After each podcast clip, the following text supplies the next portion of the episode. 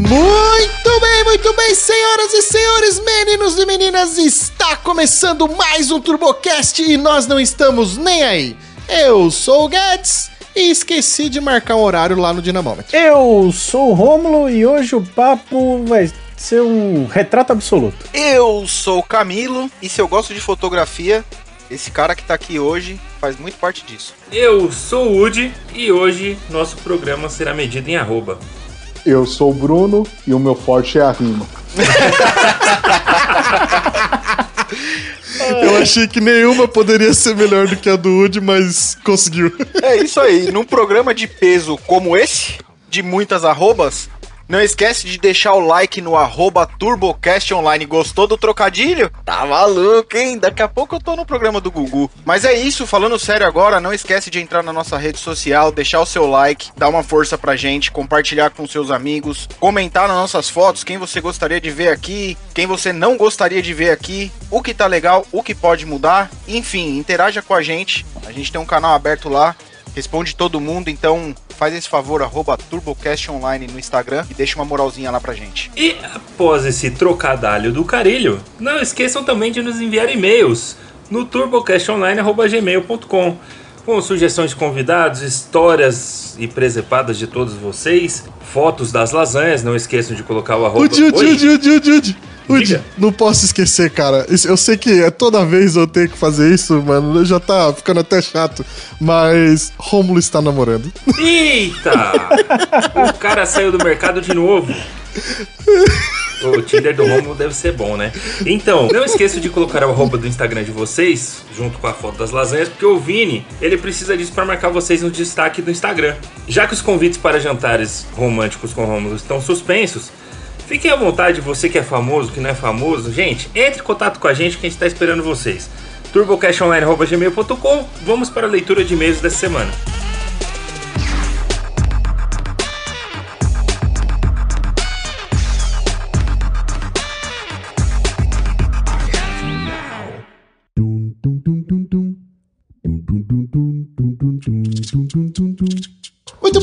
Meu jovem ouvinte que tá aqui pra ouvir mais um episódio do TurboCast. E Antes de começar episódios e antes de começar a leitura de e-mail, venho trazer novidade. Toda vez é novidade. É, quanto tempo vai ser novidade? Fora essa desafinada, pareceu que você tinha 14 anos agora. Não, é idade. Eu tentei, eu tentei um dó menor sustenido aqui e deu uma falhada na voz. Rateou, Faiota, escapou. Não, não tem novidade, mas tem aqui que, que Coisa fazer o boa, coisa reforço, né?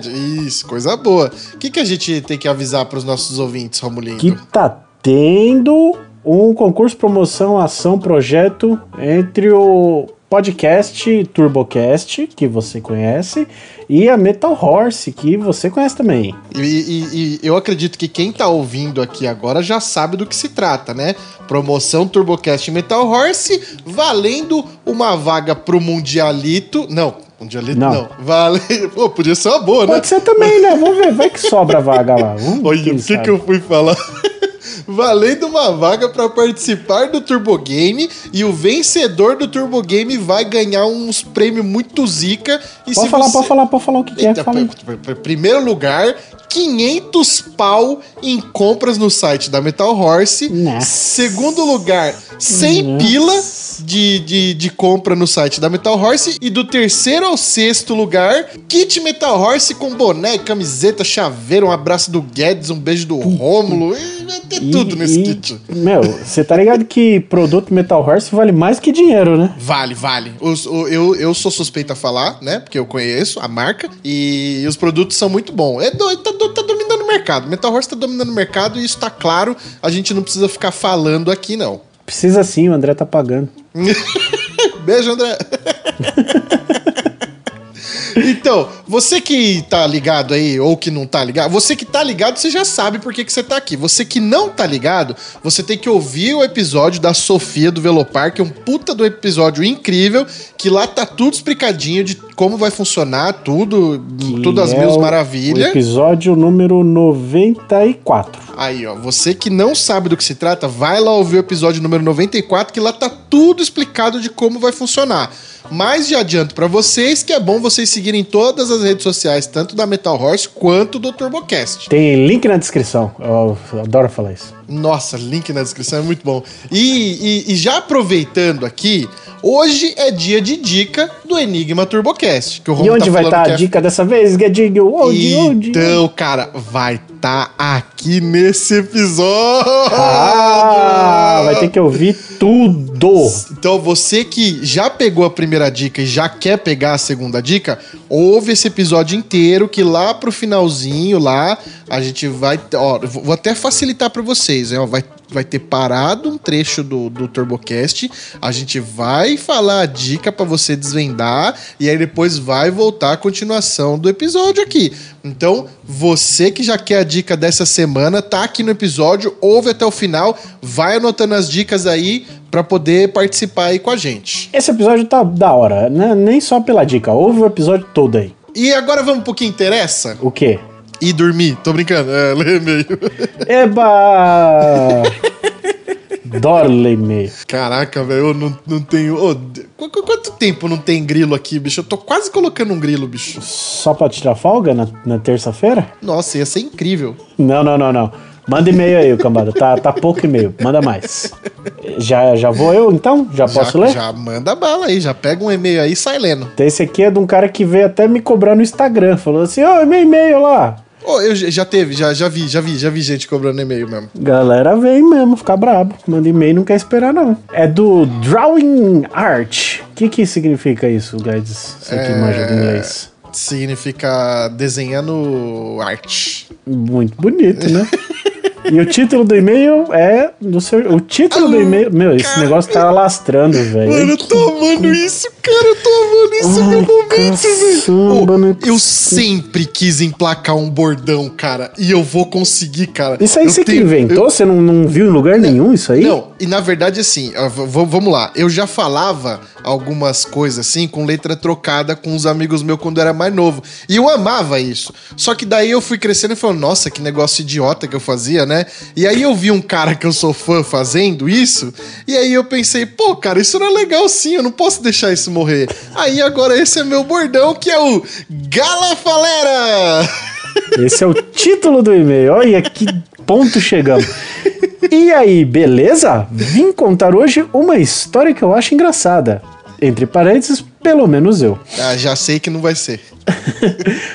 Uma vez estava andando com o carro do meu pai, vírgula, um Uno Way 1.4, já achei graça. Já. Cor cinza Tellurium, aquele marronzinho. Oxe, Estava- cinza, marronzinho. É, a Volkswagen também fazia isso. Tinha um Gol. Eu lembro quando meu pai comprou o geração dele, o geração 3. O do meu pai era prata, mas a gente queria um que era marrom. E o marrom chamava cinza meteoro. Eu não faço ideia quem é o daltônico que dá o nome dos bagulho. Estava andando em estradas de terra em alta velocidade com minha então noiva. Quando vi uma área aberta e pensei.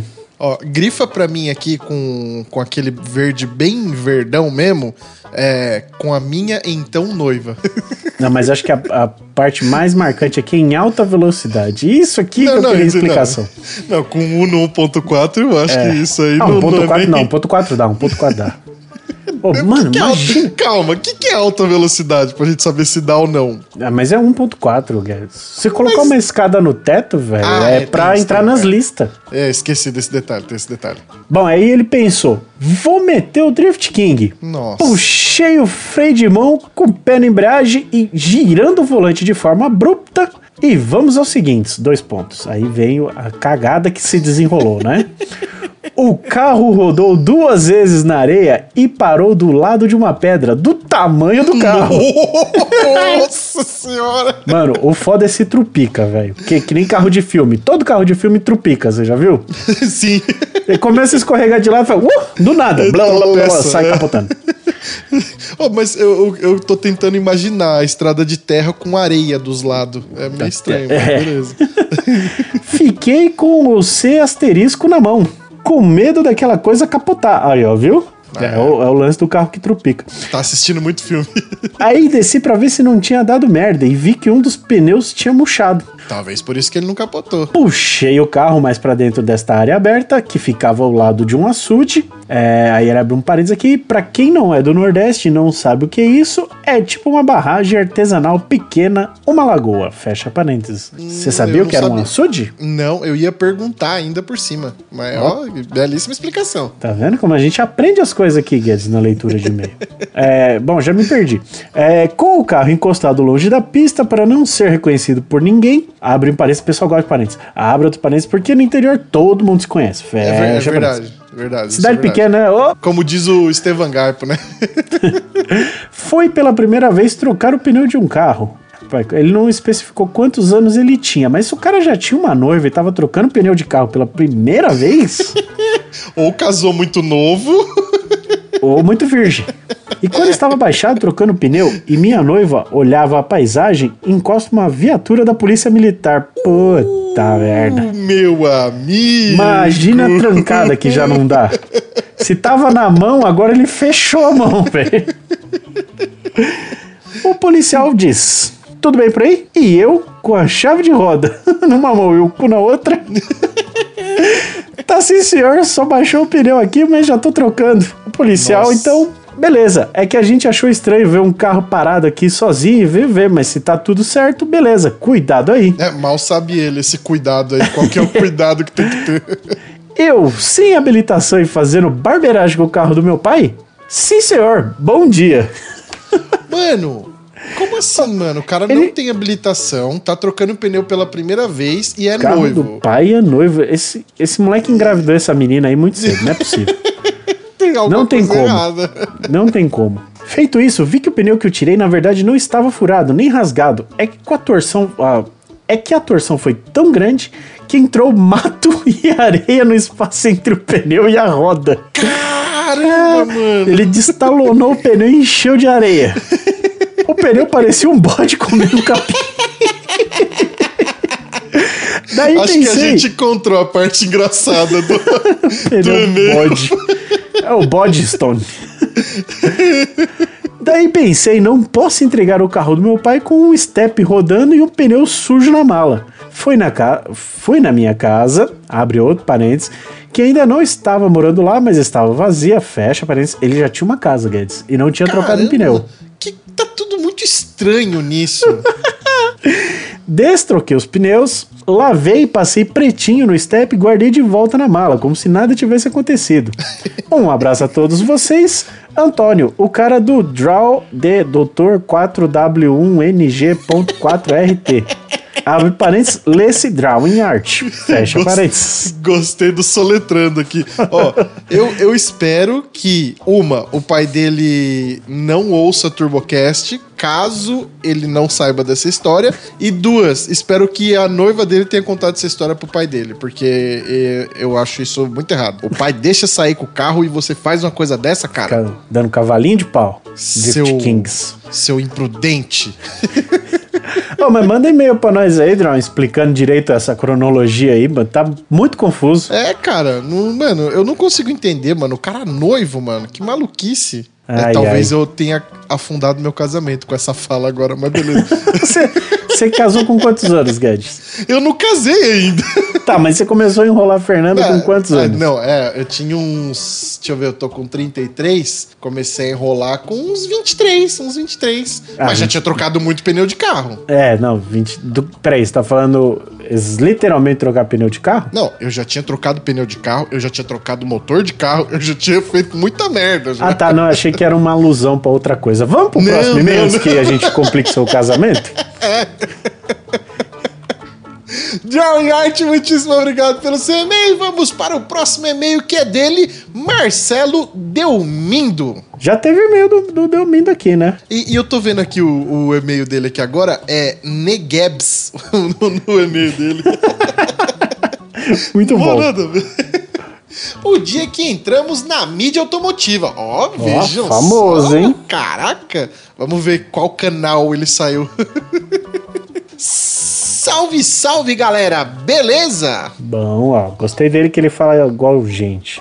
Não- não- O que, que você quer dizer com isso, cara? Nada não. Você não mete esse louco, não, tá? Esse bordão vai pegar, cara. Escuta o que eu tô falando. Meu nome. Nossa. Estourou a correia. Meu nome é Marcelo e depois de muito tempo resolvi mandar outro e-mail. Ô, tem muita gente que, que manda mensagem lá no Instagram e fala: pô, tem uma história da hora, preciso mandar um e-mail pra vocês e tal. Tem gente que eu encontro na rua: ô, puta, tem e-mail pra mandar pra vocês e tal. Tem gente que me manda no meu Instagram pessoal: pô, preciso mandar uma história lá do e-mail pra vocês e nunca mandam. Gente, mandem, cara, para cinco minutinhos ali do seu tempo ali, manda um e-mail pra nós, cara. É legal, a uns gente gosta de dar preguiçoso. risada. Bem preguiçoso. É, pra ficar mandando e-mail pra, pra, pra outras pessoas aí. Ficar, é, pro chefe, vocês fica- mandam. é, ficar procurando emprego, fica, em vez de mandar e-mail pra nós aqui. Segue meu currículo. É. Fica lá atualizando o LinkedIn, ninguém vai ver. Manda e-mail pra gente aqui, vamos dar uma risada. O- vocês perdem muito tempo no WhatsApp e pouco tempo mandando e-mail, tá? Só pra avisar. Isso aí. Só para contar o rolê. Nossa, eu tô desafinando muito. Ah, tá, hoje tá que tá. Só para contar o rolê pra ter o carro na mídia. KKKKK. Fui convidado para ter meu carro um Voyage 93 argentino 1.9 turbo Olha. filmado, você vê até Já- aqui já tá legal, né? Bacana. Promissor, pelo menos. O carro, sim.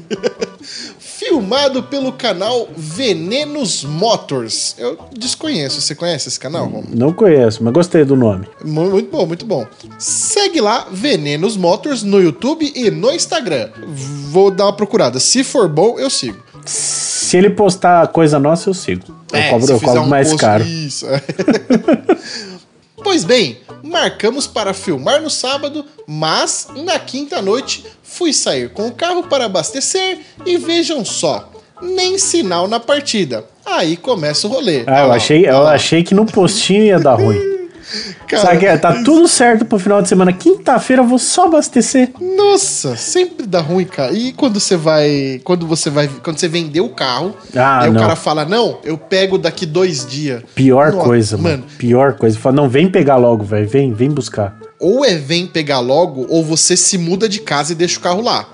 Porque senão dá merda, bicho. Dá muita merda. Não, cai o telhado se você deixar em casa. Um- alguma merda dá. É a Lady Clark. Você sabe qual que é a Lady Clark? Não? A Lady Clark dizia que a Lady Murphy era muito otimista. Caralho.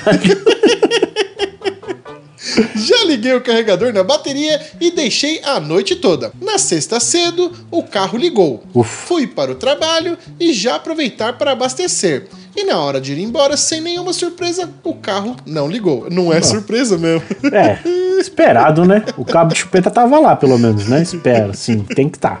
Com a ajuda de um parceiro que fez a famosa chupeta, o Aham. carro ligou. A chupeta tava lá, lá o cabo Mas de aí, chupeta tava tá, lá. foi o amigo que fez. Aí ele nem tinha o cabo, foi o amigo que tinha. E você viu que a gente conseguiu falar chupeta sem fazer piadinha, hein? Tamo de parabéns aqui. Porra, verdade, hein, cara? Primeira vez, hein? Nós saímos da quinta C, fomos pra Nossa. sexta C. Mas o espírito da quinta C tá lá dentro, tá dando bicuda pra tu que lado. Vai antes que Cheguei. eu fraqueje. Cheguei em casa, já comecei a desmontar. Troquei o alternador e nada de funcionar. Pois bem, voltei ao alternador e já avisei o Alan, dono do canal Venenos Motors. Eu acho que ele tá ganhando dois reais pra cada vez que você fala Venenos Motors. Eu também acho, viu? No final vai vir um arroba, certeza. E a bateria, ele não tentou trocar, não? Então, eu acho que a primeira coisa que eu bichão testaria foi a direto no bateria. alternador da bateria. Vai ver, a bateria era nova, sei lá. É, cadê dono do carro Venenos Motors? Que tinha dado ruim. Desmarcamos a filmagem, mas como todo dono de lasanha, no sábado continuei mexendo no carro. Melhorei os cabos do motor de arranque e troquei a bateria. A bateria era a primeira coisa, só É. pra avisar. Tá? Não que eu seja mecânico aqui, mas tá aí uma dica. Um parceiro tinha uma bateria parada melhor que a minha. Mas se tava parada, é muito difícil ser melhor, né? Não, imagina dele. Assim o carro funcionou, avisei o Alan. Pô, tá muito ruim de vírgula e ponto aqui, cara. Fazia tempo que não pegava uma merda assim, bicho. Não, lê do jeito que tá. Assim o carro funcionou, avisei o Alan e no domingo filmamos o carro. Vídeo ficou muito bom. E- e- tá, tá escrito assim, tá? Não, e você ainda pegou. Você ainda deu uma aliviada, porque você falou avisei, tá escrito avise. Nossa, Fica pior verdade, ainda. Tá escrito avise. Eu tô, tô tentando. É que o cérebro processa a correção, mas o coração não quer deixar, sabe? Bem, esse, ó, de novo, hein, ó, vai aqui sem, sem do jeito que tá, ó. Bem esse e-mail só pra. Bem esse e-mail e só pra ajudar. Não, calma, calma, de novo. Bem esse e-mail e só pra ajudar a divulgar o canal. KKKKK. Aí, ó, tá vendo? só Viu? Era golpe. É, é, é algum amigo dele que tem o canal. Bora lá, ouvintes deste ótimo podcast automotivo. Bom, Ó, elogiou nós, já. Beleza, então. eu vou fazer o seguinte: eu não vou pedir pra ninguém ir lá. Eu quero ver se ele, com esse e-mail, convenceu os ouvintes a irem lá. Então vocês vão lá, eu não sou eu que tô falando, hein? É se vocês quiserem ir lá, vocês vão lá no canal e falam: vim pelo Turbocast. Canal Venenos Motors no YouTube. E também ajudar a equipe de arrancada que faço parte. Arroba Calangos Reis. Gostei do. nome da equipe é bom. no nome da equipe é bom. Muito bom. Calangos Race a ter mais seguidores no Instagram. Segue fotos para o Coisa dos Ouvintes. Meu Instagram, arroba Marcelo underline. Ó, eu não sei se ele escreveu certo, se ele escreveu É, errado. eu acho que porque, escreveu errado justo no o dele, cara, mano. O cara errou o nome dele, mano. Não, pera, eu vou conferir. Mano, Turbocast tá bom demais. Parabéns, galera. Tamo junto. Ele Tamo escreveu junto errado no dele, Guedes. Isso não é possível, mano. Ó, o Instagram certo dele é Marcelo underline Delmindo. Como é que tá escrito aí no e-mail? Demindo. Porra, Marcelo, justo no seu, mano. Mano, Turbocast tá bom demais. Parabéns, galera. TMJ.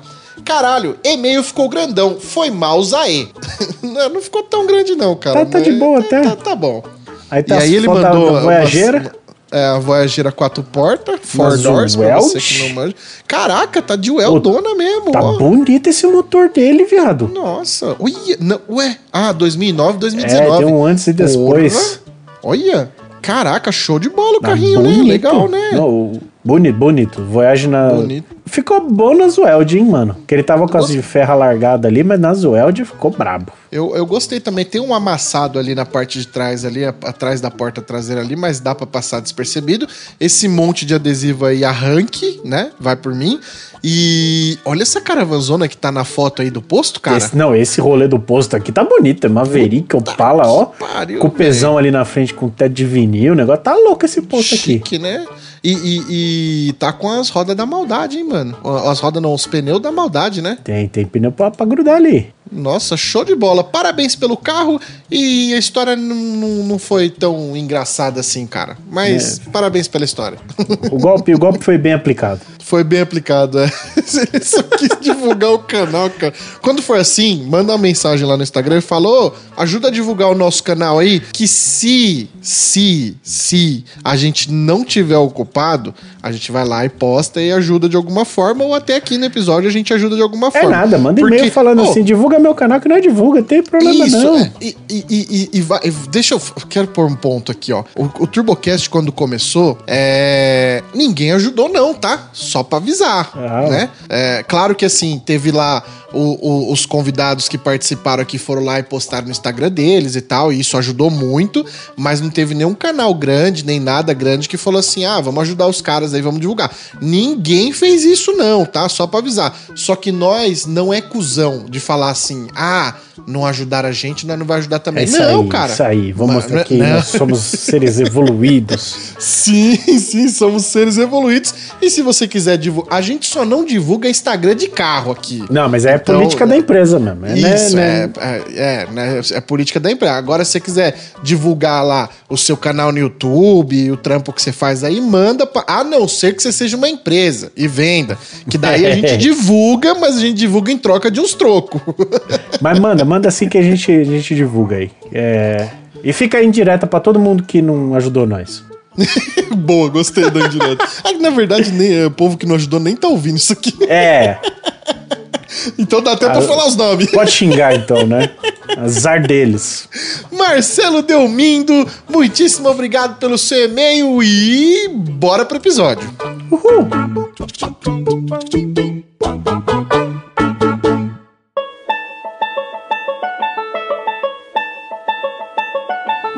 Muito bem, meus caros amigos. Eu, antes de introduzir o convidado da semana, eu queria convidá-los a dar uma passada no Instagram dele. É o arroba Bruno Guerreiro. E eu duvido vocês ficarem mais de 5 minutos no Instagram dele, 3 minutos no Instagram dele, sem pular pro Instagram de alguma das modelos que tem lá.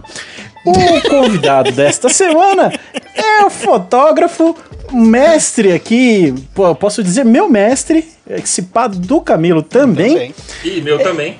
e do, do Woody também, e assim como nós, não consegue entrar numa camisa M, se pá nem numa G. Convidado desta semana é o grande, sem gracinha, fotógrafo Bruno Guerreiro. E aí, Bruno, beleza? Beleza? Não, se não tem menos de 2x antes do G, eu nem provo. Ô, de- deixa eu perguntar um negócio. Vocês já tiram foto há um bom tempo, velho. Pro cara ter sido professor de vocês, o bichão já tá rodado, velho. né? Ixi, velho.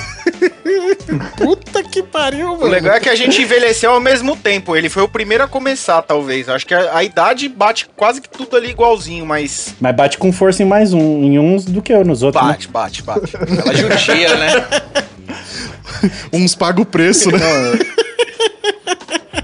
Eu conheci vocês aqui, a maioria eu conheci, vocês eram tudo de menor, mas eu era pouquíssima coisa de maior quando eu conheci vocês. De maior de tamanho ou de. Não, de tamanho de idade. Não, de de idade, idade, é verdade, mesmo. idade. Eu conheci o, o Camilo, devia ter 15, Por 16 menos, anos. tinha uns você tinha 14 13 anos, é isso aí. Caralho, como assim, mano? O, o Hudson eu conheci Eu tinha devia ter uns 13. 17. Tinha 13. Não, você já era velhinho já. Eu sou mais Eu novo aqui, de eu tinha 13. É, sim, Deus Eu tá acho que eu, vendo. eu conheci o, eu conheci o Bruno depois, que eu já dirigia. É. Sim, você veio depois do Dirt Kids, né? É. Mas eles eu conheci na, na Sport Car e no. Boss of Carro. Race. Como é que Era o- chamava? era Race. É Boss, Boss of Car. Carro e era o, a Racer Tuning, né? O primeiro site meio do Renan e do Rafa. Racer Tuning, isso aí. 1900 e Guaraná com rolha, isso aí. Vocês- Era aquela época que tinha que esperar da meia-noite pra entrar na internet? Não, Caralho, tinha acabado de isso. passar isso aí. Já era o começo da internet a cabo. Você come- vê como é velho, foi quando surgiu o tuning virtual. É isso. Nossa, era bom no Nossa, VT. Tuning Virtual e Mangacar. Meu Deus. Pode fazer Nossa. aquelas assinaturas de e-mail, né? De, de e-mail, de fórum. Assinaturinha De de fórum fórum. pros mangacar. Ixi, Não. aquilo lá era top. Não, tinha os caras no fórum que eram só pra isso, era criador de avatar. É. O cara tinha um título especial, que é o cara que manjava de criar o avatar, porque pouquíssima gente sabia mexer no Photoshop, né? Não é igual hoje em dia que todo mundo sabe editor de imagem. Então o pessoal mandava a foto do carro, mandava o nick, e tinha um cara que montava arte pra todo mundo. Fazia a boa da galera. Eu tô me sentindo um bebê, cara, porque eu não faço a menor ideia do que vocês estão falando. eu sou muito novo pra isso. Você não tava na internet nessa época, Guedes? Eu, eu tava, mas eu tava baixando uns pornô lá no casar. Ah, mas com a idade que a gente tinha, eu vou te falar que todo mundo tava, viu? É que a gente fazia outras coisas também, porque tinha hora que a mãe tava em casa, não dava pra assistir, né? O computador Não, ficava na sala, né? Antigamente, não era É. toda hora que tava. Aqui era foco na missão. A missão era uma só, bicho. É, não. Caralho. Ô, agora que eu falei, é isso mesmo, né? O de vocês também ficava na sala, mano? Ficava. Não, o meu ficava no quarto. Ficava, era uso comunitário, mano. O meu ficava no quarto, mas ainda era uso comunitário, era o PC de todo mundo. Era uma, no final de semana era uma hora minha, uma hora da minha irmã, e dava treta a cada uma hora, né? Porque ninguém queria sair, porque em uma hora você não faz porra nenhuma, você começou alguma coisa. Cara, era metade. melhor na Lan House. Uma hora só era melhor na Lan É, House. não, mas é uma hora de cada, e intercalando o dia inteiro isso. E... Nossa, É que Não. não existia Lan House ainda, e Lan House era caro Era caro, era surgiu. caro. E. Ah, não era muito caro. Era uns dois contos a hora. É que dois contos na época, né? Dava É. pra comprar É, um Dois então. carro. dava, Dois contos quando você tem 13 anos é Vale um dólar. de lanche. Exatamente, dava quase uma é. oferta. E a coxinha de quatro dias. Exatamente. E foi nessa época aí, eu lembro que eu acessei, eu conheci o Bruno pelo Boss of Carro, que era o fórum que ele tinha, que era de Tanning virtual e Mangacar também, né? Não, na verdade, a carro, o, o Boss of Car era o meu nick. é, a Carro era o site Isso. que eu tentava já ser um site de foto, mas eu não tirava foto ainda. Então era um site de roubar a foto dos outros. Compartilhamento. é, Olha, você tava muito à frente do tempo, cara. Hoje é só isso que tem. Eu queria ser fotógrafo, mas não tinha câmera. Quanto tempo tirando foto, Bruno? Putz, cara. É... Fazem. Que eu sou fotógrafo mesmo, 17 anos. Que eu comecei a tirar Caralho! foto fazem 20. Tá porra, mano. 17 anos tirando foto profissional e 20 tirando foto no geral. Sim. Deve estar com uns 45 hoje ou não? Não, tenho 37. Nem fodendo. Para de mentir, viado. Aqui não é lugar de mentir, não. Na verdade, aqui até é o lugar pra isso, mas Ele come- começou bem menino. Começou, menina. começou, era um jovem. Ô, Bruno, qual que foi a primeira foto que te rendeu algum dinheiro? Putz, cara, é, de dinheiro assim, a primeira foi vender uma matéria pra quatro rodas nitro. Que era quatro Caralho. rodas de Tony, né? Porra, mas você já começou assim? Sim, porque foi assim. Eu. Meu pai corria na arrancada, né? O pai tinha uma Saveiro Força Livre. E aí eu comecei, quando ainda era moleque, tinha 17 anos, e comprei uma câmera que era literalmente uma webcam que funcionava sem fio. Chamava IPTech. E aí eu comecei a ir lá na. Ficava nos. Eu tinha acesso aos boxes, porque meu pai corria, e ficava lá nos boxes tirando foto.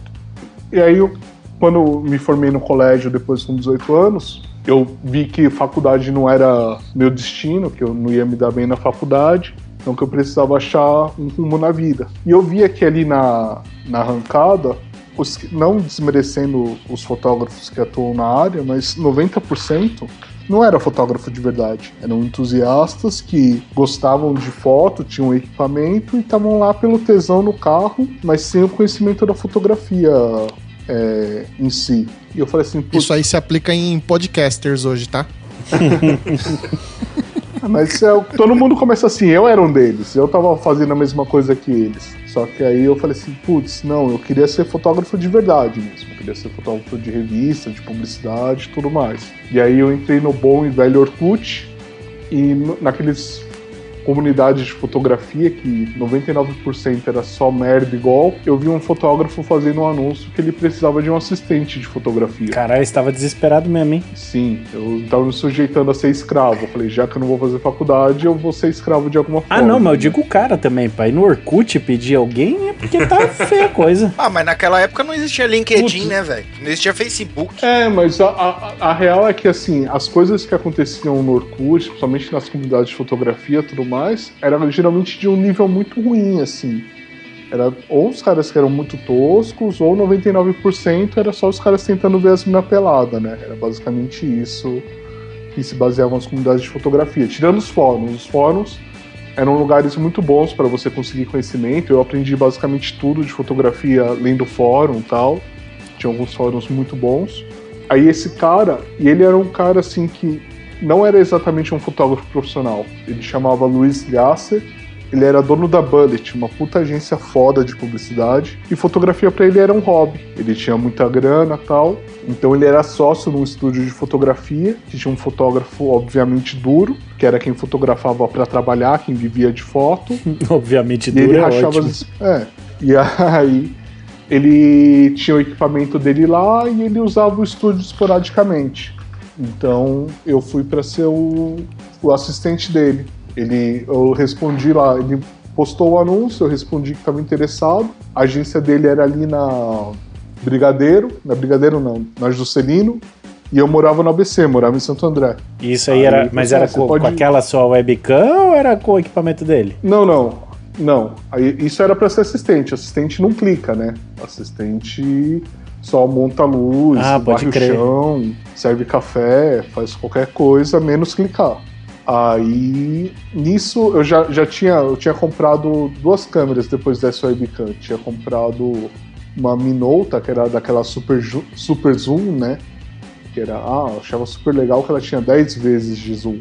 E mas assim, eu não só tirava foto em evento, ou evento que eu ia de arrancada, ou evento de exposição de carro, tal. Mas não tirava foto de verdade, não fazia ensaio, não fazia nada do tipo. E aí ele falou assim: "Ah, você pode vir amanhã conversar?" Aí peguei lá dois busão, metrô, trem, caramba, pra conseguir chegar. Aí cheguei lá, eu tinha uma pastinha, eu imprimi umas fotos que eu tirava, tal, não sei o quê. Aí ele olhou e falou assim: putz, eu achei legal, eu queria ter um assistente que estivesse aspirando, é, quisesse ser fotógrafo no futuro, né? Porque tem muito cara, assim, no meio de moda e publicidade que o cara só é assistente a vida inteira, o cara nunca vira fotógrafo. É uma profissão que não é uma coisa só para iniciante. Tem gente que é assistente profissional e vive bem disso. Caramba. Eu falei que não, que não era o meu foco, eu tinha a pretensão de ser fotógrafo. Ele falou, não, era isso, e se eu podia começar naquele dia mesmo. E o estúdio ficava ali perto do estádio do Morumbi. Eu falei, beleza. Aí fui lá pro estúdio, conheci o outro fotógrafo, que era quem trabalhava efetivamente, e falou assim: você vai ser meu assistente, mas como eu, como eu faço muito pouca foto, você vai ajudar o outro fotógrafo, que já tem um assistente. Ele já tinha um assistente, já com experiência e tal. E aí eu fui lá para ser o segundo assistente, basicamente. Foi assim que eu comecei. E aí lá eles faziam moda e publicidade só, não, faz... não tinha nenhuma relação com o carro. E aí eu passei um ano e pouco sendo assistente dele. E aí um amigo meu, o Rodolfo Parisi, foi trabalhar na Quatro Rodas Mito. Que era aquela de, era quatro rodas de carro fuçado, né? Isso, eles foram aproveitar quando No teve a, hype da- quando surgiu a Full aham. Power, a Hot e tudo mais, eles quiseram morder uma, uma parte do mercado também, né? Porque o pessoal da Quatro Rodas mesmo tava cagando pra tuning, né? Tal. Então todos eles achavam uma merda sem tamanho. Mas comercialmente era interessante, eles. Pra não, porque o leitor da Quatro Rodas também não queria saber de tuning. Então se eles começassem a colocar tuning dentro da revista, eles iam se queimar com o leitor deles. Então era melhor criar um outro título à parte, e aí pegava uma molecada interessada, sem prejudicar o leitor da Quatro Rodas. Porque o leitor da Quatro Rodas estava interessado em saber que o Etios é melhor do que o HB20. É, cê- acho que você só errou na época aí, mas é mais ou menos isso. Sim, era isso, só que em 2000 era os Corolla contra si. É. Puta, é, assim, nessa época eu ainda era assinante da Quatro Rodas. Uhum. Aí, mas é que eu, eu não sei se porque eu era muito tonto. Aí depois de um tempo eu fui ficando um pouquinho menos tonto e vendo, falando, mano, não é possível que o cara tá escrevendo isso aqui sem ganhar um real a mais por isso. Não, mas o pior que não, cara. Isso, isso é uma É coisa. que naquela eu- época acho que a gente era carente de revistas, pra ser sincero. Porque uma que nem todas as bancas tinha revista de carro modificado. Então a única coisa que você encontrava com facilidade era quatro rodas. Porque eu também li muita quatro rodas. É, então, e aí você chega lá e vê o cara exaltando o, sei lá, um limpador de para-brisa, que o carro tem um limpador só, e o cara falar que aquilo é um avanço tecnológico por uma questão aerodinâmica, eu falo, ah, não, tá de sacanagem com a minha cara, né? Ah lá, já começou a falar mal de Uno. Não, mas eu, eu tenho uma visão diferente, na verdade, assim. É que, assim, é o, o público da Quatro Rodas, assim, não é o entusiasta igual a a gente. É o cara que gosta de carro, mas é a pessoa normal. Então é o cara que quer o carro como meio de transporte. Ele quer escolher o melhor meio de transporte, mas não é aquela coisa da paixão. Então a revista, a função dela é orientar a melhor compra racional. Então tudo, então e assim, quando você está falando de um produto, você não precisa necessariamente fazer propaganda dele, mas você não precisa destruir o produto também, porque aquilo pode ter utilidade para alguma pessoa. Você fala assim, ah, meu, puta, o carro vem com pneu 165 7013, que merda. Mas para economia é bom, para uma série de coisas, ruído e tudo mais, aquilo tem uma função. Então, a gente que tem essa foco em performance, ou estética e tudo mais, essas coisas não servem. Mas para a pessoa comum, isso é uma coisa muito boa, entendeu? Eu acho que a questão de vocês com a quatro rodas é que ela não é feita para vocês. Isso, a gente tava buscando a informação no lugar errado. Talvez seja isso. É, era um tipo de. é, Ela era uma revista muito mais informativa do que o que a gente gostaria, porque o que ela informava não era o que a gente procurava. A gente queria saber como destruir Exato. o carro. E ela te indicava a escolher o melhor carro dentro do teu perfil. Seja ele um carro caro ou um carro barato. Essa é a real. Mas, Exatamente. querendo ou não, era o que a gente tinha, né? Lembrando que, que Sim, sim. não somos tão velhos, mas não tão novos, então a gente pegou toda essa transição da era da, da internet. E a gente viveu um pouquinho sem ela. Então, Sim. demorou muito pra gente ter um monte de site de carro mexido e mais, não sei o que. Até as revistas mesmo. Tem revista que continua até hoje firme e forte, mas tem muita revista que já se tornou um canal eletrônico e já não é mais interessante é, fazer a revista impressa. Então, eu acho que tinha um pouco da carência da época que a gente só queria ler alguma coisa sobre carro. Não importa o que fosse. Aí a gente lia a quatro rodas, né? Sim, mesmo assim, mesmo desde sempre, antes da nossa época até, a quatro rodas sempre teve essa questão mais comercial e quem queria uma coisa mais técnica ia para oficina mecânica, né? Que tinha matéria sobre reparo, tinha até matéria sobre preparação. Eu lembro de uma capa da oficina mecânica, que eu nunca esqueço, que era turbo versus envenenado. Ué, Que era turbo e aspirado tal, não sei o quê. Não, porque antigamente o envenenado era aspirado. O turbo era uma novidade, né? O turbo nos anos 90 surgiu aqui no Brasil, né? Uma coisa de acesso extremamente complicado. Mas o. E aí o envenenado era o é, aspirado. a gente, você fala, você fala que surgiu aqui no Brasil, com certeza tem alguém assim, é, mas já tinha. Já tinha, mas ninguém conseguia. Então é isso. Não, é aquela coisa. O que eu falo surgiu no Brasil é o dono do gol ter acesso, né? É, Então é, é uma coisa que foi. E, e realmente surgiu, assim, as arrancadas mesmo surgiram no, no princípio dos anos 90 e tal. Eu era muito novo, eu tinha 6, 7 anos, mas eu vivenciei isso por conta do meu pai, né? Meu pai é, você comentou que seu pai corria, ele fazia o quê? Ele corria de, de arrancada? Sim, ele corria de arrancada. No, nesse, nessa primeira fase aí dos anos 90, 92, 93, ele corria, seria hoje em dia equivalente a Turbo A tal, que eram os carros Turbo A não, que o Turbo A é de rua. Mas o que tinha de melhor de carro de rua. É o Turbo A. Sem É o Turbo A, que hoje em dia já cortado. não é mais um carro de rua, vamos dizer assim, mas. Sim. Mas, é, é o que é. o que era para ser a Turbo A. O que, o que o regulamento da Turbo A ser. Antes ainda de ser coisa, era. Se chamava Turbo Super, Turbo na verdade. Super. Que era, era a Turbo. É, que aí depois a Turbo Super virou de carro de pista mesmo, né? Que aí nos anos 2000 a Turbo Super virou equivalente à força livre dianteira. Mas não, nos primórdios era basicamente Street e Turbo Super que tinha. E a Força Livre, que eram os carros cortados e com slick. E ele andava do quê? Sempre andou de Saveiro. Meu pai teve umas 20 Saveiro Turbo e tal.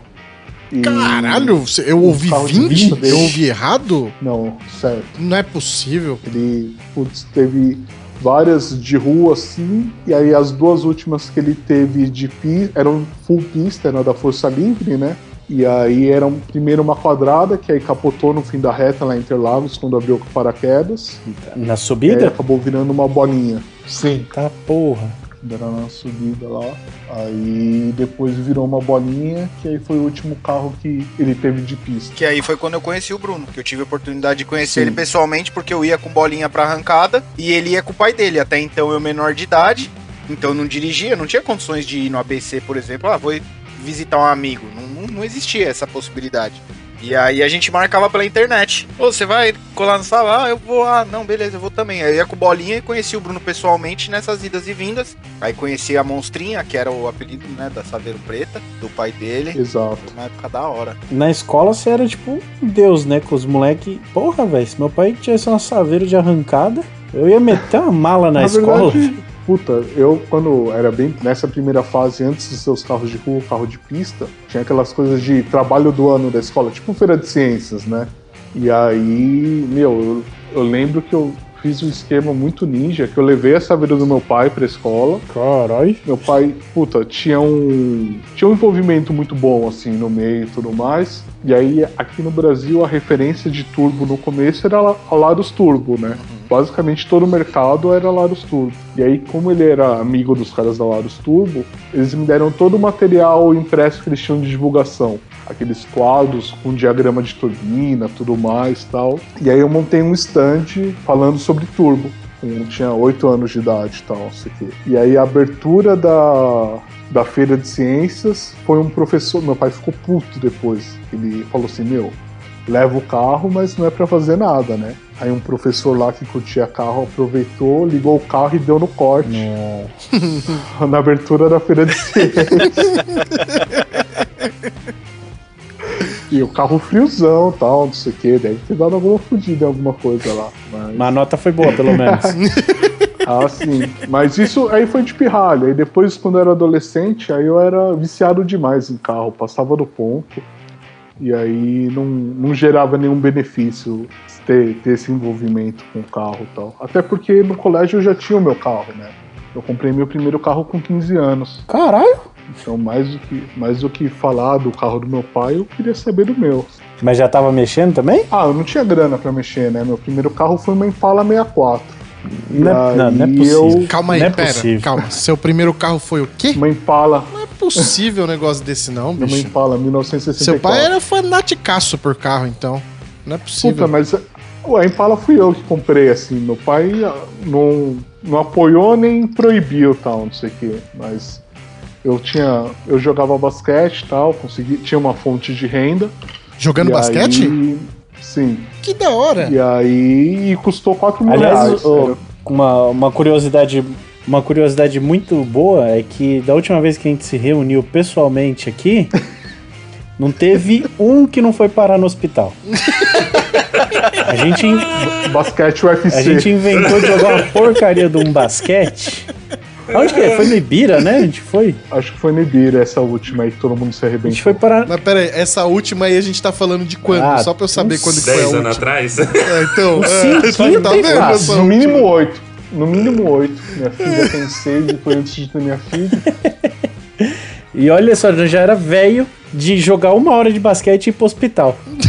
Não, o Gu quebrou o pé, colocou gesso, caramba. Verdade. tal. Teve briga? Não, Só não. Não, era só, Só lesões praticando, de velhice. é, só praticando esporte mesmo. Esporte é saúde. Meu Deus, não é possível. Não tô Viva o vendo. SUS. Então, aí eu rodei um monte, eu tenho esse problema, eu rodo um monte e não chego na resposta. Tá. E aí Ah, eu, não, eu então era você tá no assistente. padrão Seja bem-vindo. Então. Você ter ideia, a gente não respondeu até Aí- agora como é que você chegou na quatro rodas. Ah, É, então, era isso que eu ia, ia responder. O, e aí eu era assistente, um amigo foi trabalhar na quatro rodas e ele falou assim, putz, cara, a gente quer muito fotografar um carro, mas a gente não consegue contato com o dono. E eu sei que você conhece o dono. E eu conheci o dono por conta do fórum que eu e o Put participavam, que era Sport Car. E aí o, o carro que eles queriam era um carro do. O apelido dele era Silver Bullet, o Bernardo. Era uma estrada, uma pintura Marblaze feita pela Dimension. Essa eu não lembro, não. Era um Marblaze azul, um body kit feito na, na chapa tal. O carro era horrível, mas era um puta trampo legal tal. As rodas TSW cro- cromada tal. Mas o carro era ruim, eu era ruim, tudo era ruim, então tá tudo certo. falando em TSW, esses dias me deu um, um negócio. Eu fui lá no. Aquele site de, de armadilha lá, o LX.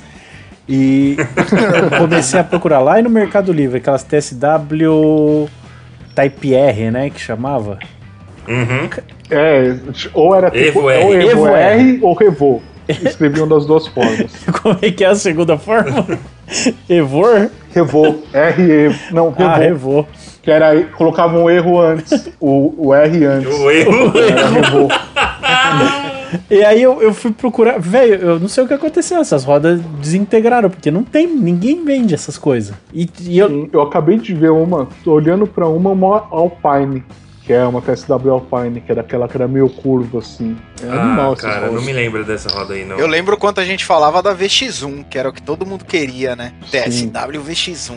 Era a que menos se via na rua. Ela e a Imola, né? Essa eu não lembro. Sim, é. eu era apaixonado pela Imola. Meu pai tinha uma VX1 na última saveiro dele e a Imola era o meu sonho. A Imola, eu Imola- sempre quis a Imola pra pôr numa maréia. Sempre achei que combinava muito. É, Eu, eu, eu não gosto de lembrar da TSW Al- Alpine. Porque tava no. Tava no Lancer, né?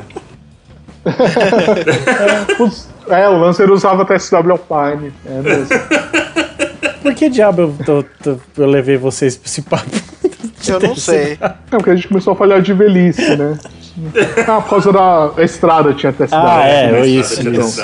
Aí eu falei com o cara, eu falei, cara, eu podia. Ele obviamente queria sair na revista, todo mundo queria sair na revista, né? Era o que se tinha de mais legal ter seu carro numa, numa revista na época, né? Porra? E aí ele topou, eu agendei o ensaio com ele lá no estacionamento do shopping do Tantan. Nem sabia que não podia fotografar em estacionamento de shopping. Caraca, sério? Poder pode. Desde que você consiga autorização. Depende. Caramba. É, então. O, aí eu cheguei, meti o louco, cheguei lá, o estacionamento, o shopping Butantan era sempre as moscas, né? Não tinha ninguém. E aí comecei a clicar, e obviamente apareceram os seguranças, mas aí eles ficaram com dó, que viram que eu não tinha a menor ideia do que eu tava fazendo. e deixaram eu, eu fazer o ensaio. Aí eu levei lá na revista, apresentei pro editor, aí o editor achou legal e comprou. E aí nisso eu conversei com o Marco Debari, que era o fotógrafo da Quatro Rodas, né? E, puta, o cara é- era um monstro sem tamanho. Veio a falecer, infelizmente, mas o cara era, puta, genial. E ele E eu já tinha conversado com ele antes, assim. porque- Faleceu exercendo a profissão, né, velho? Isso que é foda. Sim, isso no, no estúdio. É, E eu tinha conver- o fotógrafo que eu era assistente, o, o que efetivamente era fotógrafo, não o publicitário, ele tinha sido antigamente, muito tempo atrás, existia uma coisa que chamava Estúdio Abril. A editora Abril tinha uma série de estúdios e ela produzia todo o conteúdo de forma interna, para não ter que ficar alugando estúdios, no estúdio de outros fotógrafos. Então ela tinha o estúdio, o equipamento e os fotógrafos. E dentro do Estúdio Abril existia um programa de assistentes, tal. Você fazia uma candidatura anu- anual para poder se tornar assistente no Estúdio Abril e depois você poderia ou não ter a chance de virar fotógrafo. E aí o fotógrafo que eu tinha, que eu era assistente, ele tinha participado do Estúdio Abril com- como assistente junto com o Marco Debari. E aí ele falou assim: ah, como você gosta. O fotógrafo que era assistente, ele desprezava esse meio de carro, assim, totalmente tal. Para ele, Caramba. os fotógrafos de moda eram os deuses, os fotógrafos de casamento eram os lixeiros, e abaixo dos lixeiros tinha os fotógrafos de carro. Caralho, que nada a ver. Assim, como você gosta. É, mas é. O, o mercado financeiramente é, É, assim. eu ia também. falar isso agora. Se levar em Então- consideração o quanto cada um ganha, é mais ou menos isso. É, exatamente isso. Então esse preconceito não é uma coisa tão infundada assim. E aí eles. Ele falou, vou te arrumar uma entrevista com o bar, então. E aí nessa época eu não, não tinha um portfólio ainda, não tinha nenhum ensaio feito, eu só tirava foto em evento. Aí eu cheguei lá, mostrei meu portfólio pra ele, aí ele olhou e falou assim, isso aqui não é um portfólio. Isso aqui, a- a- no evento, a posição do carro não é sua, a luz não é sua, nada aqui é seu. Você só registrou porque outras pessoas escolheram. E para fazer um ensaio para revista, você precisa determinar tudo isso. Falei assim, então pega, meu, tira uma foto do seu carro, o carro da sua mãe, de qualquer carro, faz um ensaio de verdade e traz aqui pra gente conversar. E aí ele me deu uma coisa que ele estava fazendo que acabou nunca sendo concluída, mas que era chamava Guia de Sobrevivência na Quatro Rodas, que tinham as, as fotos padrões que você tinha que trazer na matéria. Assim. Então, putz, é um 3 quartos dianteira de tele, 3 quartos traseira de tele, frente, lateral, traseira rígida, foto de painel do meio, bababá, uma série de Ah, fotos. isso eu aprendi numa apostila que eu, de um workshop que eu fiz aí com o cara. É, então, teve um, teve, teve um filho da puta que quibou tudo isso depois. E ele falou, meu, você pode. Você pode fazer o que você quiser. Se você não trouxer isso, se esquece, não tem a matéria. Você pode fazer a foto mais linda do mundo, mas se estiver faltando essas aqui, não adiantou nada. Aí eu acabei não, não fazendo esse ensaio só por fazer pra ir lá e acabou rolando essa oportunidade na Nitro depois. Aí depois ele deu todo o feedback as orientações que precisava e eu comecei a fotografar para Nitro, mas durou pouco tempo. A revista fechou dois, três meses depois, tal. E aí foi, foi assim o meu meu início no, no mercado. Você foi tipo Maurício Meirelles, né? Você foi lá e fechou a revista. Ele vai É, eu fechei programas. várias, né? É, então, ele vai nos programas, os programas acabam. Mas a, a Nitro mesmo não durou muito, né? Não, ela durou menos de um ano, ou um ano basicamente, tal. Uma revista que tem uma, uma duração curta. É, A Nitro da Quatro Rodas teve duração curta e aquela da Autosport que tinha só de Fórmula 1 também durou bem pouco. Essa eu nem, nem lembro. Pra fazer uma revista só de Fórmula 1 é muita coragem, velho. É. Sem o Senna, Não, mas será que ó, só de Fórmula 1 acho que dá bom, pô? não dá. Será não deu, se é, não? mano, era bem, bem pequena. E aí não, não rolou. Aí eles começaram a mandar junto com a Autosport, tipo, assinante de uma leva a outra.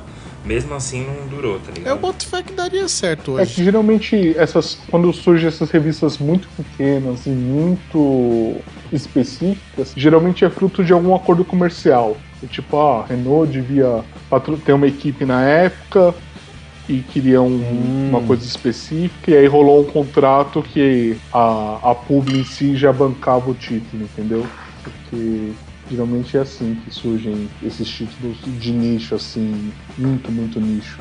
E hoje em dia não surge mais nenhum, né? Mas você passou por várias revistas, né, mano? Sim, sim. Aí logo que a Nitro. Quando a Nitro fechou, aí tinha um fotógrafo de arrancada chamado Murilo Brás.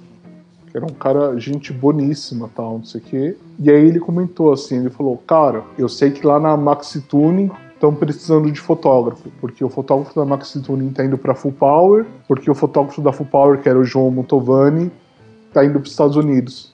E aí eu fui lá na Maxi Tuning e o editor era o João Anacleto. Ele tinha acabado de virar editor, ele era jornalista, ele era só repórter. O editor tinha saído da revista, ele tinha sido promovido editor. E aí ele meu, era novão também, tinha vinte e poucos anos.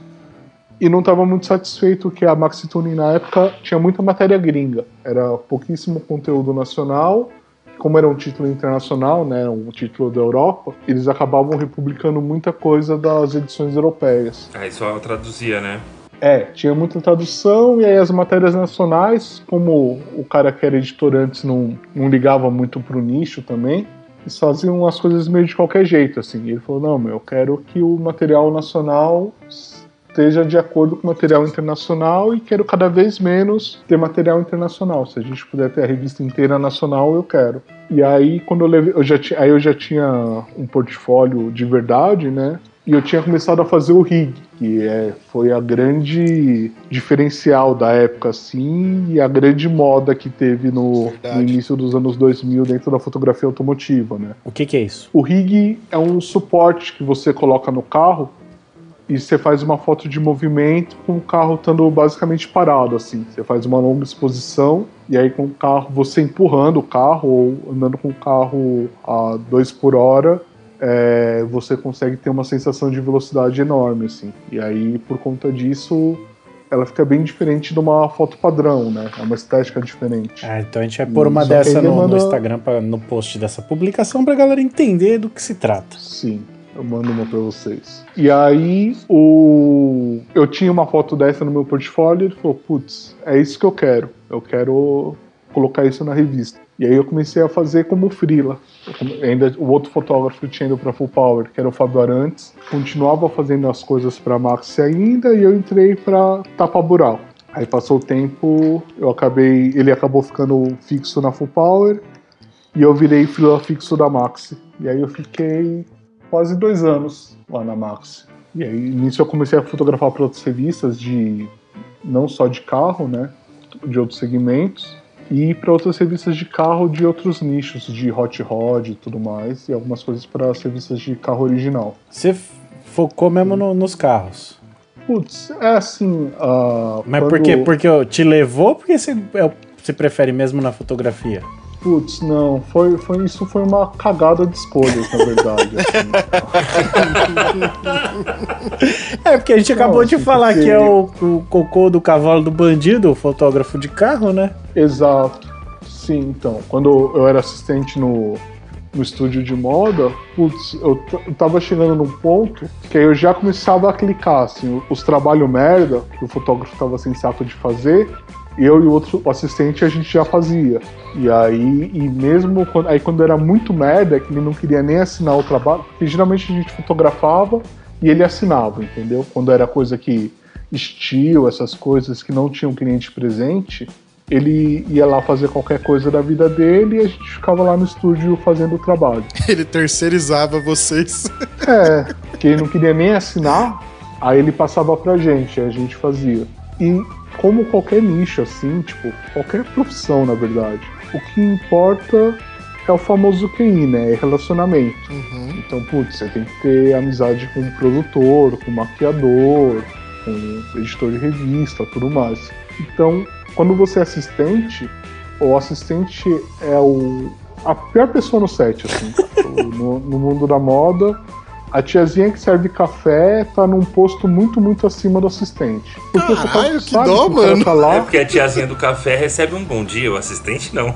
Sim, o assistente leva Nem um bom dia, nem na cabeça obrigado. e tal. Sim. Porque o fotógrafo sabe, meu, que o assistente tá lá sugando tudo, entendeu? Tá sugando conhecimento de luz, tá sugando contato, tá, tá lá de chupinho. Tá só cara. esperando a vez dele, né? Assim, exato. É, o, o- o- e assim, é o ciclo do negócio. O fotógrafo sabe disso porque ele já foi esse cara. então, é, é, é assim que funciona. E aí eu tava bem encaminhado, eu tava começando a fazer as coisas, tava pró ainda ia demorar um tempo, assim, no meio da moda demora um pouco mais as coisas. Demorava pelo menos, hoje eu não sei como que é o mercado.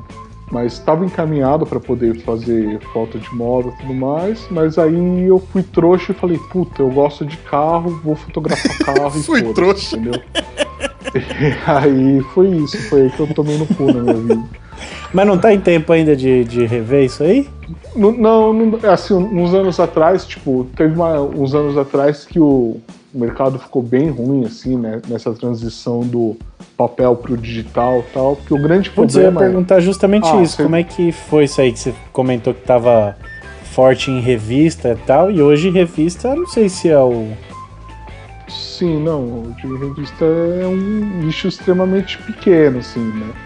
Sobraram pouquíssimas revistas. Mas isso já faz um bom tempo, assim, que as revistas sentiram o baque do digital, né? Só que aí o grande problema é a, o dinheiro saiu das revistas e não foi pro digital. Porque o digital, como começou de uma coisa muito amadora, que era basicamente o que eu, Camilo, todo mundo fazia na, na internet, que, meu, era molecada enfiando a cara e produzindo as coisas. Então a base era uma base muito amadora, por mais que a, a revista abriu seu próprio site, seu próprio portal, tem todo um respaldo jornalístico real e tudo mais, mas estava concorrendo com um moleque de 15 anos que estava lá chupinhando o site dos outros. Hum, E aí, então, as, as, a publicidade, assim, o pessoal fala assim: ah, a revista não vende. Revista, vender é o de menos. O vender é só para pagar o custo de gráfica. O dinheiro da revista vem de publicidade. Assim, de qualquer meio de comunicação. O dinheiro pesado sempre vem da publicidade. O dinheiro de, de consumidor é irrisório uhum. o, as- a, a verba de mídia não foi.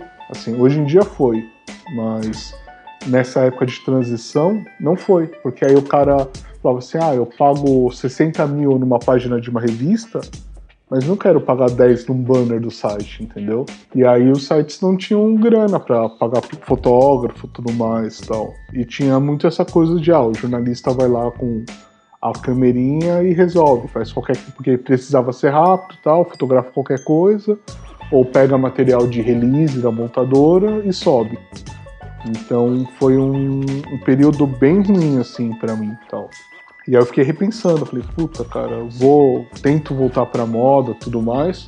Só que aí inseria uma série de custos que seria complicado. Ah, aí você tem que ter um estúdio, tem que ter uma porrada de coisa, criar um network que não tinha mais todos os maquiadores, as pessoas que eu tinha feito amizade já não lembravam de mim, não sabiam quem eu era mais. Mas é, tem, tem muita Então, gente assim, nesse ah, mercado, por isso que acaba esse network não, não é sólido? Sim, sim, é um, é um- é um mercado bem grande, né? E existem vários níveis também, assim. Quando você fala de moda tudo mais, tem alta costura, tem moda do braço, tem, tem. É uma coisa. Se carro já é um negócio grande, imagina a moda, que roupa, que é uma coisa muito maior, né? Sim, grande naquelas, né? Eu, eu falo que o mundo tem 60 pessoas e o resto é figurante, né? E dessas 60, 30 são do ABC. E não importa onde você tá, em qualquer lugar do mundo, você vai trombar alguém do ABC. O- então é. Não, não tinha mais assim. E fora que não tinha mais nenhum trabalho na época, na, na, trabalho no segmento, né? Então é uma coisa que ia ter que começar do zero. Eu achei que não valia o esfo- esforço e co- continuei tentando nos carros e tal. E aí deu, restabeleceu, o mercado mudou, mas deu, deu certo, né? Pulando a parte da fotografia, eu acho que vale a pena você falar dos carros que você já teve, que você teve bastante coisa legal. E hoje eu tô falando legal, não tô falando de coisa milionária e. Não, são de projetos diferentes, são coisas feitas completamente pensadas e fora do padrão da época, que seria gol quadrado e, e por aí vai. Então, É, puder falar dos seus é duro eu carros. sempre fui. falar assim, uhum. Não, esse é um problema que a gente compartilha aí, né? Pra eternidade. não há problema. É, então, o primeiro carro que eu tive dos 15 aos 20 anos foi a Impala, 1964. Ela eu fiz pouquíssima coisa, porque eu basicamente conseguia colocar gasolina nela e era o máximo que eu conseguia. Ela só coloquei um jogo de roda e só. Aí, quando eu tinha 19 anos. Ela era vermelha, tive- né? É, era vermelha com teto branco. Quatro portas sem coluna, vermelha com teto branco. Aí, com 19 anos, eu. Aí meus pais me deram uma força tal para eu poder ter um carro normal. Minha mãe ficava possessa, né? Do, ir pros lugares de Impala e tal, não sei o quê. Ah, mas ia pros lugares, então já tá Aí- bom. Sim, sim. Não, não era um Honda, ela andava. aí, aí eu aí lá no fórum da Sportcar, assim, esse meu início de tudo, assim, vocês falaram de eu ser uma influência e tudo mais. Pra mim, a grande influência assim desse princípio foi o fórum da Sportcar, né?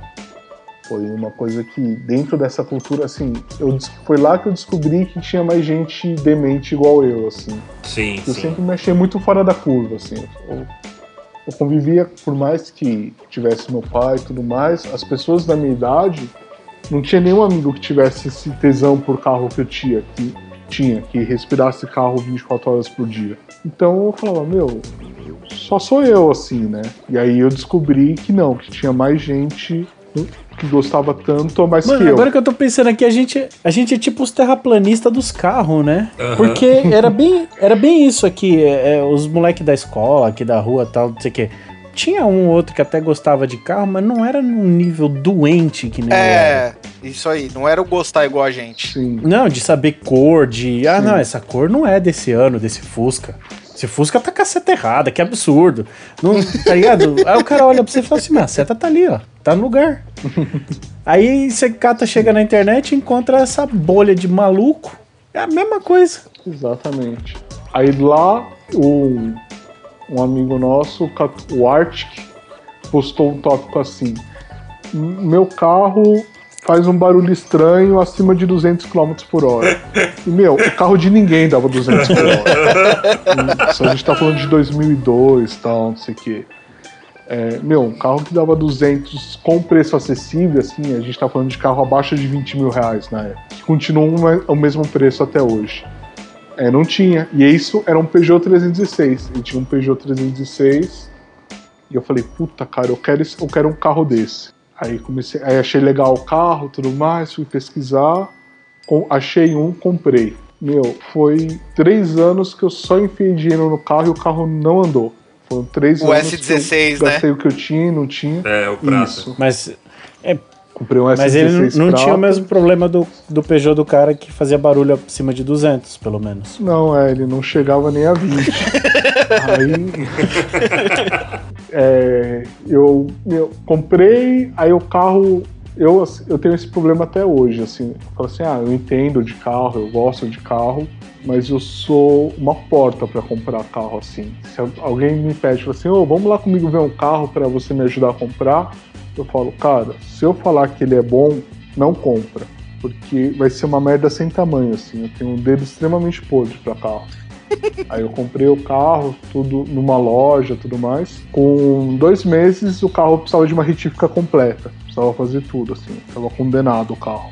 Aí fui, mandei. E aí nisso eu conheci a Toulouse, que era uma loja de peças, ainda existe, uma loja de peças de carro francês tal, que tem lá na Santa Amaro.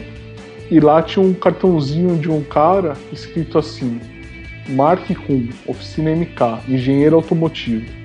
O balconista falou assim: pô, meu, esse carro que você tem aí era bom você levar pra esse cara. Esse cara é especialista em PSA tudo mais. Na hora que eu li engenheiro automotivo e ficava na Santa Amaro, oficina do cara, eu falei: nem fudendo, esse cara vai ser muito caro. Eu não tenho dinheiro pra isso, não. Aí fiquei três anos me ferrando nas oficinas lá no ABC. E aí, quando eu cansei, tipo, fizeram de tudo que dava pra fazer errado no carro, fizeram. aí quando eu cansei, eu falei assim, ah, meu, já gastei tudo que eu tinha pra gastar, vou levar pra esse cara. Aí meu carro chegou de guincho lá, aí ele arrumou o carro, aí ele fez andar, aí o carro começou a andar, eu bati. Eu dei PT no carro. Nossa. merda. Foi, mas você caprichou. Não, é. Foi, foi, foi um belo PT lá na Avenida dos Bandeirantes. Eu derrubei um muro no estacionamento, entrei de lado no muro do estacionamento, com o Fábio Aro, que é um fotógrafo também, no carona. O Fábio Aro tinha um VTI na época, tal, não sei o que. Eu falei assim: puta, cara, vamos andar aqui pra você ver como é em relação ao VTI e tudo mais.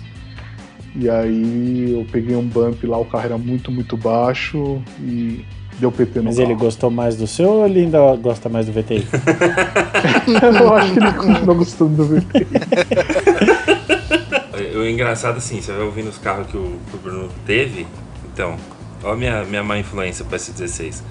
Aliás, foi assim. é, Eu comprei uma porra de um 106 Quicksilver pra, pra ser igual dele. É, então, mas se liga, eu cheguei assim, ó, ô boss. É. Porque a gente chamava ele de boss, né? É, isso aí. Ô boss, tô pensando em pegar um S16 tal, não sei o que. Ele, qual, mano? Ah, o que era do Danilo tal. Puta, mano, não faz isso não, velho. É difícil manter. tipo, você tem certeza? Falei, pra porra, o bagulho tá inteiro. Então, mas quando tá inteiro já é problema.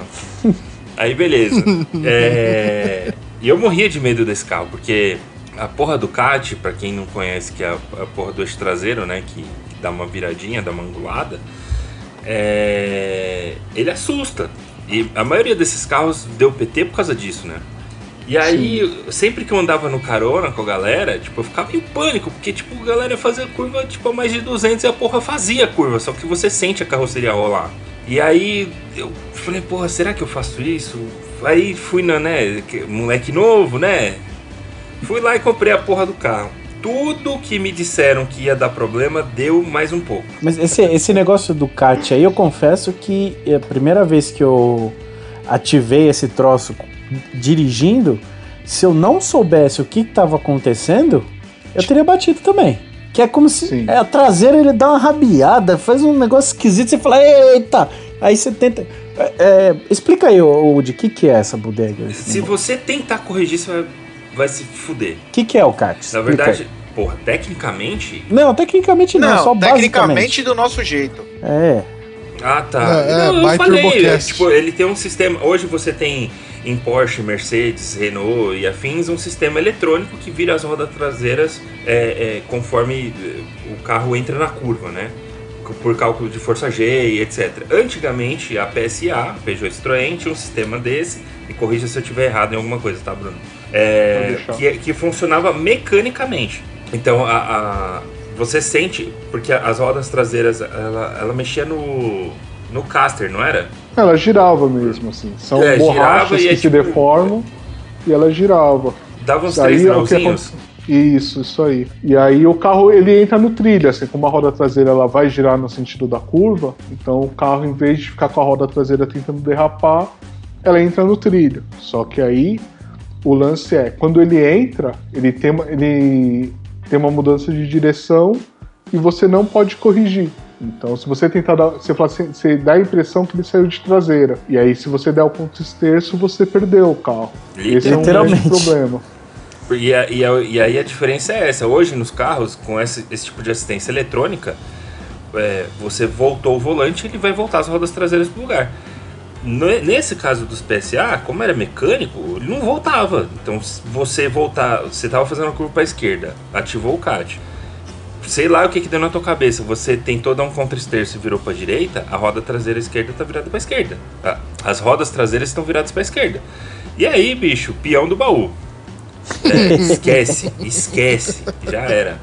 Virar Beyblade. E, e assim, assim como o Bruno, o único lugar, e aí eu vou fazer propaganda mesmo, porque tipo, o cara é foda. O único lugar que sanou todos os problemas do meu carro foi o a MK, foi o Mark. Tipo, eu gastei uma fábula lá, porque tinha muita coisa errada, e é um carro muito específico, não tem peça. Mas foi o único lugar que, tipo, eu entreguei, o carro ficou lá uma semana, entregou a chave e falou, vai se divertir. E é isso. Sim. Hoje, hoje É, ele tá mais sim. chique, né? Hoje ele, depois de montar motor de Hayabusa em 106, fazer essas coisas loucas aí, hoje ele tá mexendo nos negócios mais chique, né? É, mexe com uns negocinhos meio enjoado lá agora. Mas o CAT, assim, além do sistema original ser um problema pela questão. Ah, você pega uma. Ele, ele é muito bom no mundo perfeito, mas no mundo real ele acaba gerando alguns problemas que são complicados. E aí, para completar, isso a gente está falando de primórdios de 2000, que aconteceu com a gente, mas já era um carro 95, já era um carro velho. Então, as buchas já não eram aquelas coisas, tudo mais. Então, tem essa série de problemas. Por um assim. segundo eu achei que a gente ia começar a elencar problema de Peugeot. Aí, aí é quatro programas. Puta, cara, eu vou te falar que de Peugeot, esse assim, esse pra mim foi, foi só, esse carro foi só problema, assim, e tal. Eu até consegui montar a receitinha aspirada nele, foi o primeiro do Brasil que teve coletor de admissão e escape do BX, assim. O BX é um Citroën que susto. e o coletor de escape dele É, é, não é de gol quadrado. É, não é de gol É quadrado. D de dado, rapaziada. não, não, não. É B, Não, é não, B de bola, mesmo. É, de B- é BX. É, BX. Nossa. Aí ele, ele tinha um coletor de inox que é 8 em 1, porque a saída de escape desses motores eram dois dutos individuais, ele era 16 válvulas, mas não juntava os dutos. Então era um motor 4 cilindros, mas com coletor de escape 8 em 1. E aí, meu, pra achar esse coletor era, era difícil, ninguém tinha feito adaptação, precisava- mudar ângulo tudo mais. Eu montei isso, mas nunca foi um, assim, pessoal, até hoje em dia tal, fala assim, ah, o, o motor do S16 é muito parecido com o do VTS, que é o de 170 cavalos, e o do S16 155. Não é assim, existe um abismo, tanto de tecnologia quanto de performance entre os dois, assim. E aí, mesmo eu fazendo tudo isso tal, ainda tomava a carreta do, do VTS. E aí eu dei PT nesse, aí tava duro, obviamente, mas ainda eu falei, cara, preciso de um carro só para me locomover, né? Agora não é hora de ter brinquedo, é hora só de conseguir trabalhar. Aí comprei um Peugeot 106, que até queria ter, ter Gol, qualquer coisa assim, mas tudo era avisado para roubo. Eu falei, o que que custa muito pouco, menos de 10 mil reais, e ninguém quer roubar? Peugeot. Não, ninguém nem quer ter, não é nem quer roubar, ninguém quer É, ter. então. Exato. Aí comprei um, um Peugeot 106, 1.0, o mais pelado que tinha. Aí, ó, uma coisa que eu que, sabia que eu queria, assim, eu sabia que naquele momento ele era meu meio de transporte, mas que um dia ia virar meu brinquedo. As coisas que me incomodavam no 306 é que ele tinha ar-condicionado, direção, teto solar, todas as coisas que pra mim eram só lastro, que eu não fazia questão nenhuma de ter. Então eu falei assim, eu vou comprar o mais pelado de todos, que não tenha vidro, trava, nada. E aí eu achei o Peugeot mais pelado que tinha e comprei. E aí na época eu prometi pra minha esposa que eu ia ficar um ano sem fazer nada. Um ano ele ia ficar 100% original. Aí, por força do destino, ele deu um problema.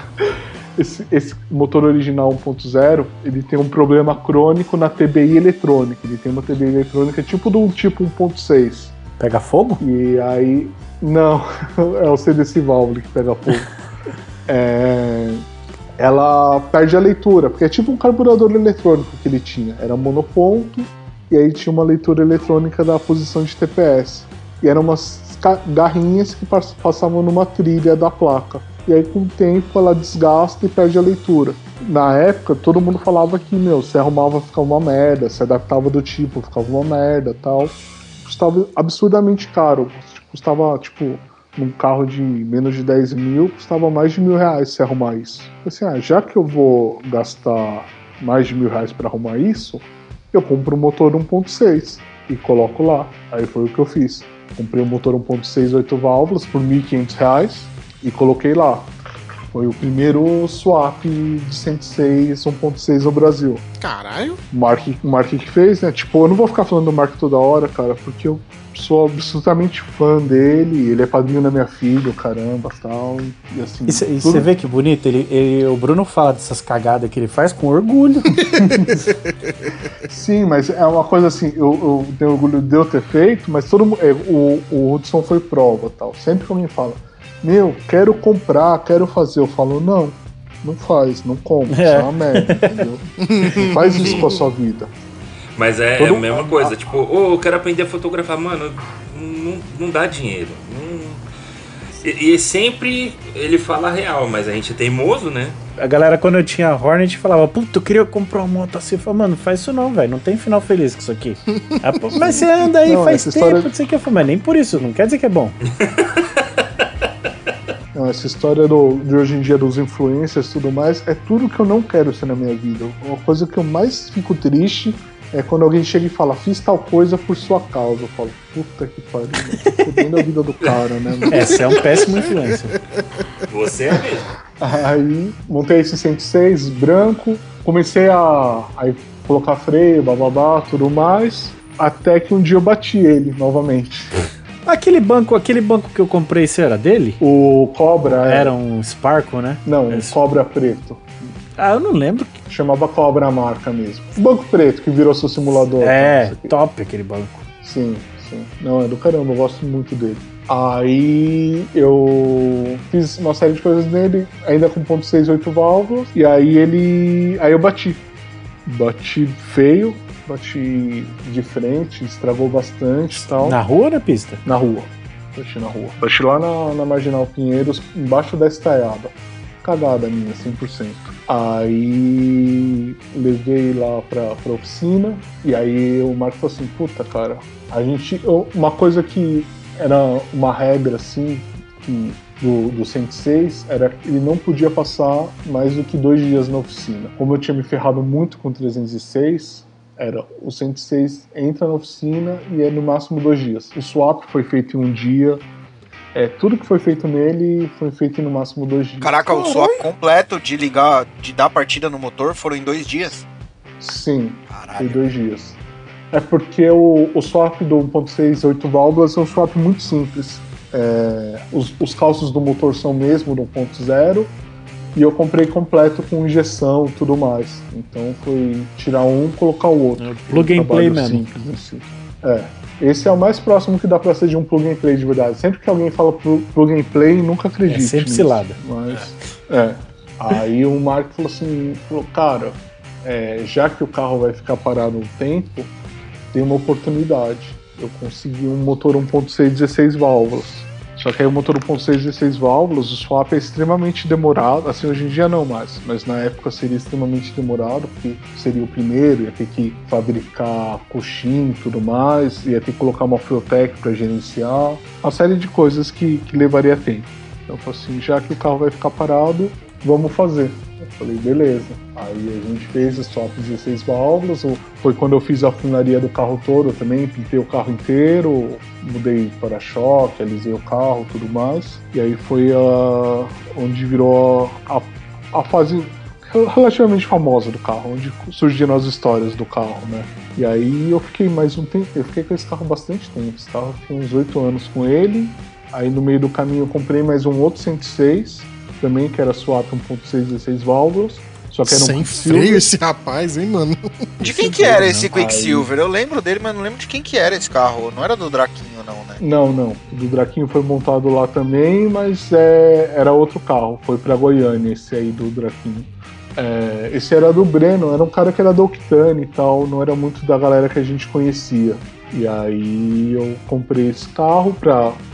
Porque o, o, o branco começou a ficar. Aí montou gaiola, fez tudo. E aí eu falei assim: ah, vou. Eu queria começar a colocar ele full pista, assim. Ele, até, vendi, até hoje, na verdade, ele nunca se tornou um carro full pista. Tanto que eu fui rodando pro Track Day de Curitiba, uma série de viagens que eu fiz com ele. Mas eu queria. Eu tava vendo que o, o Track Day tava caminhando para um nível que não dava mais para você ter um carro ponteiro sendo um carro híbrido. Você precisava ter um carro dedicado, né? E aí eu comprei esse outro para ser o de rua e começar a dedicar o branco, mas acabou nunca acontecendo. Aí eu, eu vendi o prata primeiro, o ex-dono que me vendeu quis comprar o carro de volta. Aí eu vendi e um dia lá no dinamômetro apareceu um, um amigo meu que eu sabia que ele tinha um VTI turbo. Ele foi com outro carro, ele tinha comprado outro carro. E aí eu perguntei, falei, ah, e o VTI e tal? Ele falou, cara, o carro tá largado, porque eu tô viajando muito a trabalho e não tenho tempo de, de cuidar do carro, de andar com o carro e tal. Por que, que você não compra ele? Porque eu não tenho dinheiro, é uma questão muito simples. Né? Esse é um limitador, bem, bem É o eficaz. mesmo problema que eu tenho aqui na, em 100% das vezes. aí ele falou, não, cara, faz uma oferta. Eu falei, não, cara, não vou nem fazer uma oferta que você vai se ofender. Ou pior, vai que o cara faz. aceita, né? Não, é, aí e- essa foi a merda. Não faz. Aí eu fiz uma proposta muito ridícula. Eu falei, meu, eu pago mil por mês. Durante o resto da minha vida. Falou, tá bom, é seu. Falei, não, cara. Aí é a hora que a cabeça do cara é pensa, de onde eu vou tirar esses mil todo mês agora? Ou eu morro mês que vem ou fudeu. É. Aí eu falei, não. E assim, esse carro, ele. a- é, tava, esse carro era do, do ex-dono desde sempre. Ele tinha 18 anos o carro. Ele era o segundo dono, mas já era dele há 18 anos. E já era montado desde sempre. É um cara que sempre investiu muito no carro. O carro tinha. Tu- é aquela pessoa que abre o catálogo de peças assim e fala. qual que é a mais cara que tem, o que, que tem de melhor. E comprava e enfiava tudo no carro. E na época que montou o dólar era dois e tudo mais, era tudo muito mais viável, né? Mas era um carro que não- nunca tinha andado efetivamente bem, assim, não era um carro com um histórico bom de andar. Aí eu falei, não, pô, esse carro usa IEM, é uma injeção que eu odeio, a IEM e tudo mais. Pô, não, eu tirei e coloquei Honda. Falei, puta, fudeu, não tem Agora acabou. não tem nenhuma desculpa. Aí É, eu falei, tá bom, então é meu. Aí eu, aí eu liguei para um amigo meu do- da Bahia, que eu sabia que gostava muito do meu, do meu carro. Eu falei, quer comprar o meu carro? Ele falou, não tem dinheiro. Essa, ó a rede, ó a rede de Uma desgraça ó. pirâmide. Eu falei, não, dá mil por mês. Falou, tá bom, é meu. Uma pirâmide. Pariu, mano. Aí foi assim Ai, que eu vendi des- o É tipo assim, eu, eu vou cair, mas eu vou levar alguém junto. É, foi assim que eu comprei meu gol. O último Exato. carro antes de eu vir pro Brasil foi assim que eu comprei. Ligaram pra oferecer pro Woody. O Woody tava do meu lado e me convenceu a comprar o carro. Comprei o carro sem ver. O, o gol que era do, Do Rick. Do, do É. Fai. O, é, do Rick. Deus O me. monocromático, né? Isso, É. foi meu último carro no Brasil. Vendi ele antes de vir pra cá. Mas não posso reclamar do carro. Bom, Isso- no, no fim das contas, então você tem um Peugeot de pista que não é de pista e um VTI que não é muito de andar na rua. Não, eu vendi o, o Peugeot, né? O Peugeot foi embora pra eu ah, tá. Eu, o VTI, eu achei que era. Achei que tinha ido um dos. Na minha conta você tava com dois. Não, eu já tinha, eu já tinha vendido o prato, já tinha vendido o prato pro antigo dono, e aí eu. Aí eu vendi o Peugeot e comprei o VTI. Aí o VTI eu usei ele. eu- ele tinha um pau. Assim, o grande problema que o carro tinha é que ele falhava ignição de alta, alta rotação, com o booster e tudo mais. E o carro tinha literalmente to, assim, todo o catálogo da MSD ele tinha. Tinha o 7AL, tinha bobina, tinha distribuidor, tudo da MSD. E aí, assim, uma coisa que eu sempre tirei, assim, sempre quando eu tinha o Peugeot, eu participei de todos os HRMBs que tiveram, tudo mais, e meu Peugeot fazia limpa nos Hondas, assim, não tem ficar tentando passar pano tal. Meu Peugeot era um aspirado muito bom para o que era, assim, dentro do, do que ele era proposto a fazer, ele fazia muito bem. E os Hondas não, não faziam isso. E aí eu sempre tive, tive várias tretas com, com todo mundo, e principalmente com os rondeiros. E o. Mas quando eu comprei o Honda, cara, eu vi o quanto que a comunidade, assim, principalmente dos caras velhos, assim, os tiozão que é equivalente a igual a gente, né? O pessoal de 30 a mais, dono de VTI, cara, como é uma comunidade absurdamente foda, assim, cara. Assim que eu comprei o carro, os caras me colocaram nos grupos, gente que eu não tinha a menor ideia de quem era, gente que eu já tinha tretado antes. Os caras me ajudaram absurdamente, assim, cara. O- Um cara que já era meu amigo, já não foi um caso de desconhecido, mas o Renan Marufa, que tem um EK amarelo, do fatídico caso do Up lá tudo mais. Meu, é, foi tipo uma mãe pra mim, assim. Os caras me ajudaram de uma forma absurda. E eles falaram, falaram, cara, arranca tudo isso em MSD, coloca o distribuidor original, vai resolver o problema. E aí, o pessoal fala muito, assim, as coisas que eu fico ficava puto e hoje em dia tenho propriedade pra falar dos rondeiros. Os caras falam, ah não, porque Honda é melhor do mundo, Honda tem peça, caramba. Meu, nenhum carro velho tem peça. Carro velho importado tem peça. Então você vai procurar merda num distribuidor de VTI, não acha. Aí o Spoon, que tem oficina também e tal, ele tirou dele, ele tem, tinha um lá sobrando, ele me deu pra testar. Falou, cara, vê aí, se resolver a gente conversa. Aí coloquei, resolveu, tudo mais, o carro começou a andar bem. Aí comprei e, e segui. E aí nisso os caras todos sempre me ajudaram de uma forma absurdamente incrível, assim, cara. É uma coisa que foi o que mais me impressionou, assim, foi como os caras se ajudam, os caras têm um conhecimento absurdo, assim, cara. A quantidade de gente que, que entende muito é muito grande, assim. Era uma coisa que eu nunca tive com os PSA, né, cara? Com PSA. Você tá eu- convertido, então. Não, eu não virei um rondeiro. porque, meu, Convertido. assim, eu, falo, Devoto de VTI. eu falo que, cara, o cara que fala que o VTI, somente o EG, o meu é um 95, é o do farol fininho. O cara fala que aquele carro é bom, o cara nunca andou num carro na vida dele, assim, cara. O carro é uma bosta. Que isso. O chassis, o motor é legal pra caralho e tal, mas todo o Mas resto. é, o estrutura carro- é um porra, É uma velho. bosta. Você não É joga nada de potência pro chão, o carro torce inteiro. Isso é verdade. E, e eu não tô, tipo, o meu carro também é assim, porque a nossa realidade é essa, mano. Não, mas esse é o nosso problema, aí- né, velho? A gente quer fazer um carro que é pra tia Exatamente. levar o filho na escola, virar um super carro de Ah, corrida, não, né, velho? Não, VTI não. O VTI já se vendia como um super carro de corrida. É, é o esportivinho, né? O esportivo popular. É, o, mas o- eu falo que o, o Sandero da minha esposa de Aro 3 original faz mais curva do que o meu VTI, que tem tudo. Caralho! Regulagem eletrônica, neova, tudo dá na asa e tal. E é um fato, eu não tô falando isso de zoeira. Caralho, É velho. um lixo de chão. Ainda mais, a minha referência, meu, era o Peugeot, que era um monstro de curva. É, tem isso também. É, mas o carro, o carro, o chassi é muito ruim. Tanto que a geração seguinte, Ó, o, o corte tá aí, tá, Guedes? O corte aí. Peugeot é melhor que o Civic VTI. o, tanto que a geração seguinte, o EK, ele é 100 kg mais pesa- pesado só de reforço estrutural. A carroceria é 30% mais rígida. Caralho. E não aí você fala assim, ah, então você ainda é Peugeoteiro só tem Honda. Não, cara. Pra mim, o, o SI é a melhor tração dianteira que a gente tem no Brasil. O SI K20. Não tem nenhum carro que seja tão bom quanto ele. Mas o VTI, principalmente o EG, é uma merda. É legal, assim, eu, eu gosto pra caralho do meu carro, puta. O fato dele não ter chão é ju- justamente o que faz o carro ser legal, né, meu? Tipo, você pegar Uhum. um carro, enfiar a terceira lá, ele vir caçando faixa, quarto e caçando faixa, como diversão, é a melhor coisa do mundo. Tanto que é por isso que eu não me preocupo de melhorar ele nesses aspectos. Porque a função dele, pra mim, eu não tô mais nessa neura de ter um. O 106 eu tinha a neura de, puta, vai virar tempo, vai ser rápido de track day, vai virar o que dá na arrancada tudo mais. Ele não, é um carro que eu literalmente não vou colocar em track day, isso eu posso afirmar tranquilamente. Vou participar dessas arrancadinhas tipo HRMB, porque é um evento socialmente, assim, animal tal. Então a diversão de estar lá com os amigos Só pela zoeira. Sim. é incrível. Eu não é. lembro com quem, desculpa te meu? cortar, mas eu não lembro com quem. Eu estava comentando esses dias e eu tinha até me esquecido do nome, me recordaram, não lembro se era com o Rômulo, com quem eu tava falando. Mas que de todos os eventos de carro que eu fui, que não foram poucos, o evento mais legal era o HRMB justamente por esse fator social. Porque todo mundo lá Sim, tava lá para meu. correr, todo mundo tava lá para se ajudar.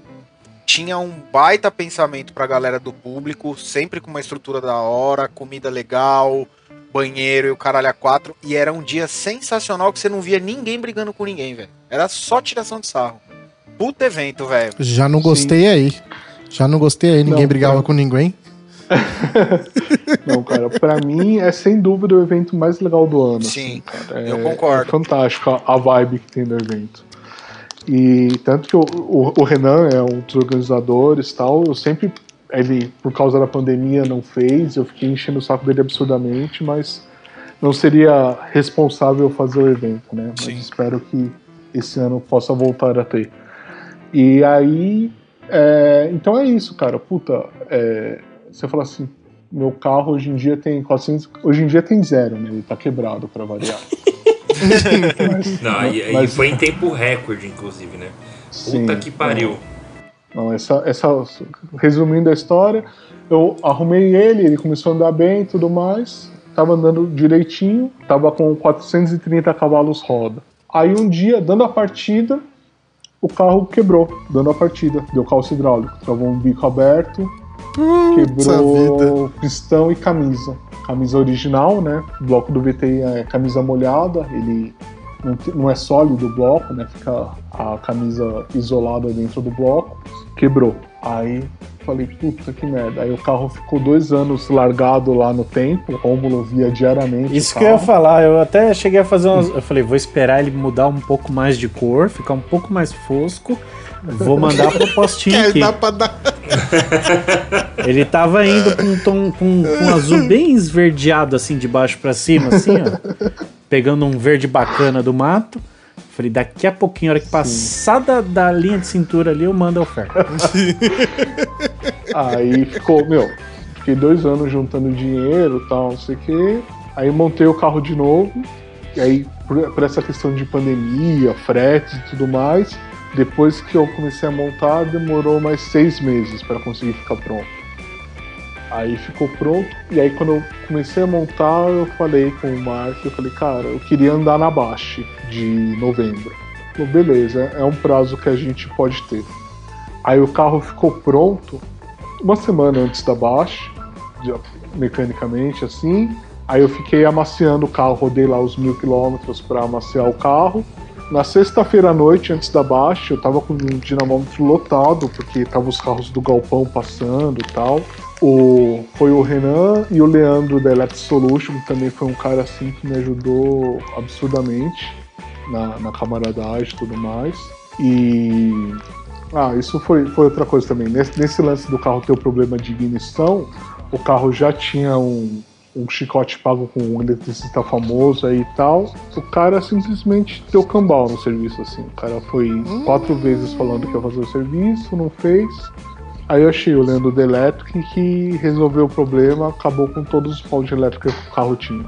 E depois a gente criou amizade, e sempre que eu ia com o carro pro dinamômetro, ele ia lá acompanhar, porque se desse qualquer BO, ele tava lá pra dar o suporte. E você conseguiu andar no meia milha? Então, aí eu passei, parei uma hora que teve uma brecha lá dos carros do galpão, no meio da madrugada, amarrei o carro, acertei. Aí veio o Vitor acertar, o Vitor que fazia as coisas da armada e tudo mais. O carro deu 450 rodas com 1,2 kg. Aí, aí o carro, meu, puta, ficou animal tal, testamos, perfeito.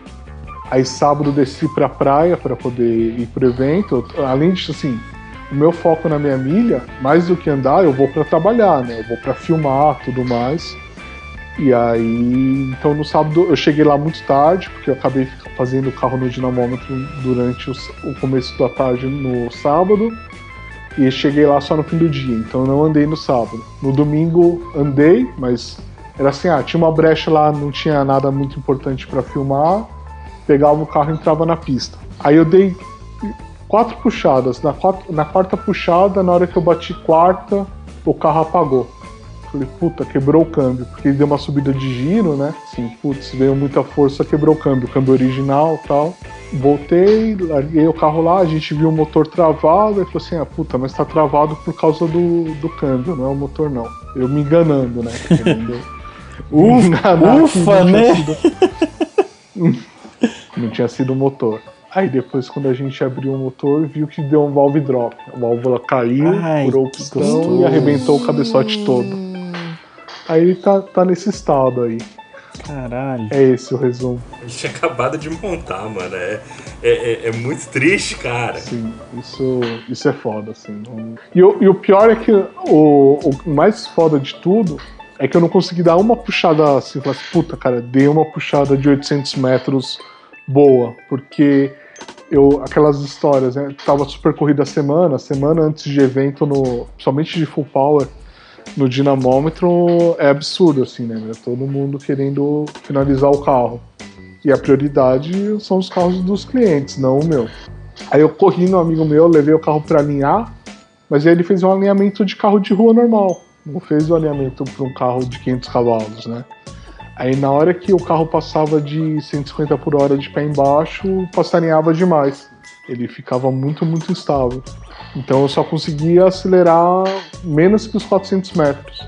Aí mesmo que assim merda. deu pra ficar em terceiro na, na, na, categoria, mas não deu para ver o, o, o número do carro, né? Hum. É. Cara, ó, antes da gente, antes da gente saber mais do, do dinamômetro, eu uhum. queria falar que eu tenho aqui um Play 4 com dois controles, se tiver interesse. É, a gente pode ver mais umas coisas aqui. Tem um waveboard, tem algumas coisas aí. A gente pode ver um bem bolado.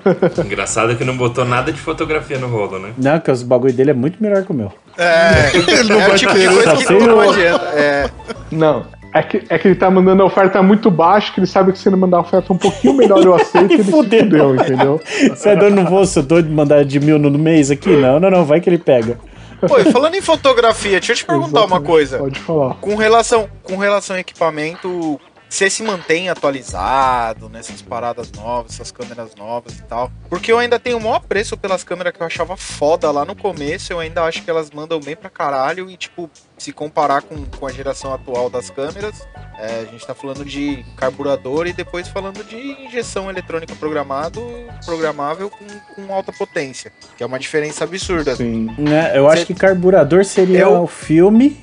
E a gente pegou, a gente entrou nas câmeras monoponto. Não, a gente entrou no Digipulse, então, vai. Foi boa a referência, mano. Porque. Pô, fiquei feliz demais. O ano passado eu comprei uma 7D, cara. Eu sempre quis ter uma 7D. Tudo bem que é uma 7D atualizada, não do ano que eu, que eu já tinha me apaixonado por ela. Mas, tipo, ela, pra o que eu preciso, ela me supre muito melhor do que a câmera que eu tinha. E assim, me sinto extremamente realizado. E hoje a galera fala. Eu lembro que a minha primeira DSLR, que é uma câmera que você troca lente, foi uma Sony Alpha. E todo mundo fala, puta, velho, você se fodeu, comprou Sony. E hoje em dia todo mundo fala, não, tem que ser a Sony. Sim. Hoje tem que ser a Sony. Exato. Compreendo a parte da evolução dela, da onde foi pra onde tá. Mas eu não me sinto que eu, que eu, que eu me mantive atualizado nesse, nesse quesito de, de acompanhar a evolução das câmeras e tal, e não sei o que. Eu, eu, eu confesso que eu fiquei meio parado. Você acompanhou isso? Você costuma acompanhar? Mais ou menos, assim. Assim, eu nunca fui, assim, tanto em carro quanto em equipamento, eu nunca fui o, o geek da história, assim. Eu nunca fui o punheteiro tecnológico, né? Sim. Então eu não fico Punheteiro vendo review, lançamento, tudo mais. Eu, eu olho quando eu tô interessado em comprar. Puta, eu falo, puta, tô precisando trocar equipamento, tô precisando fazer upgrade, e aí eu vou atrás de me informar. Mas em geral, assim, só por esporte, acompanhar mercado, não. Atualmente Até eu porque tô. senão você passa raiva, né, velho? Sim, e fora que, meu, tá tudo com um preço absurdo. É, né, o preço assim. tá absurdo. Eu, eu comecei com uma Rebel XT, né? Lá nos, nos primórdios. Aí tive uma 30D, que aí eu fui sequestrado, levaram. Aí comprei outra 30D. Aí depois comprei uma 5D Mark II, que foi quando eu comecei a filmar, né? Para mim, o, o grande salto tecnológico para mim foi a 5D Mark II.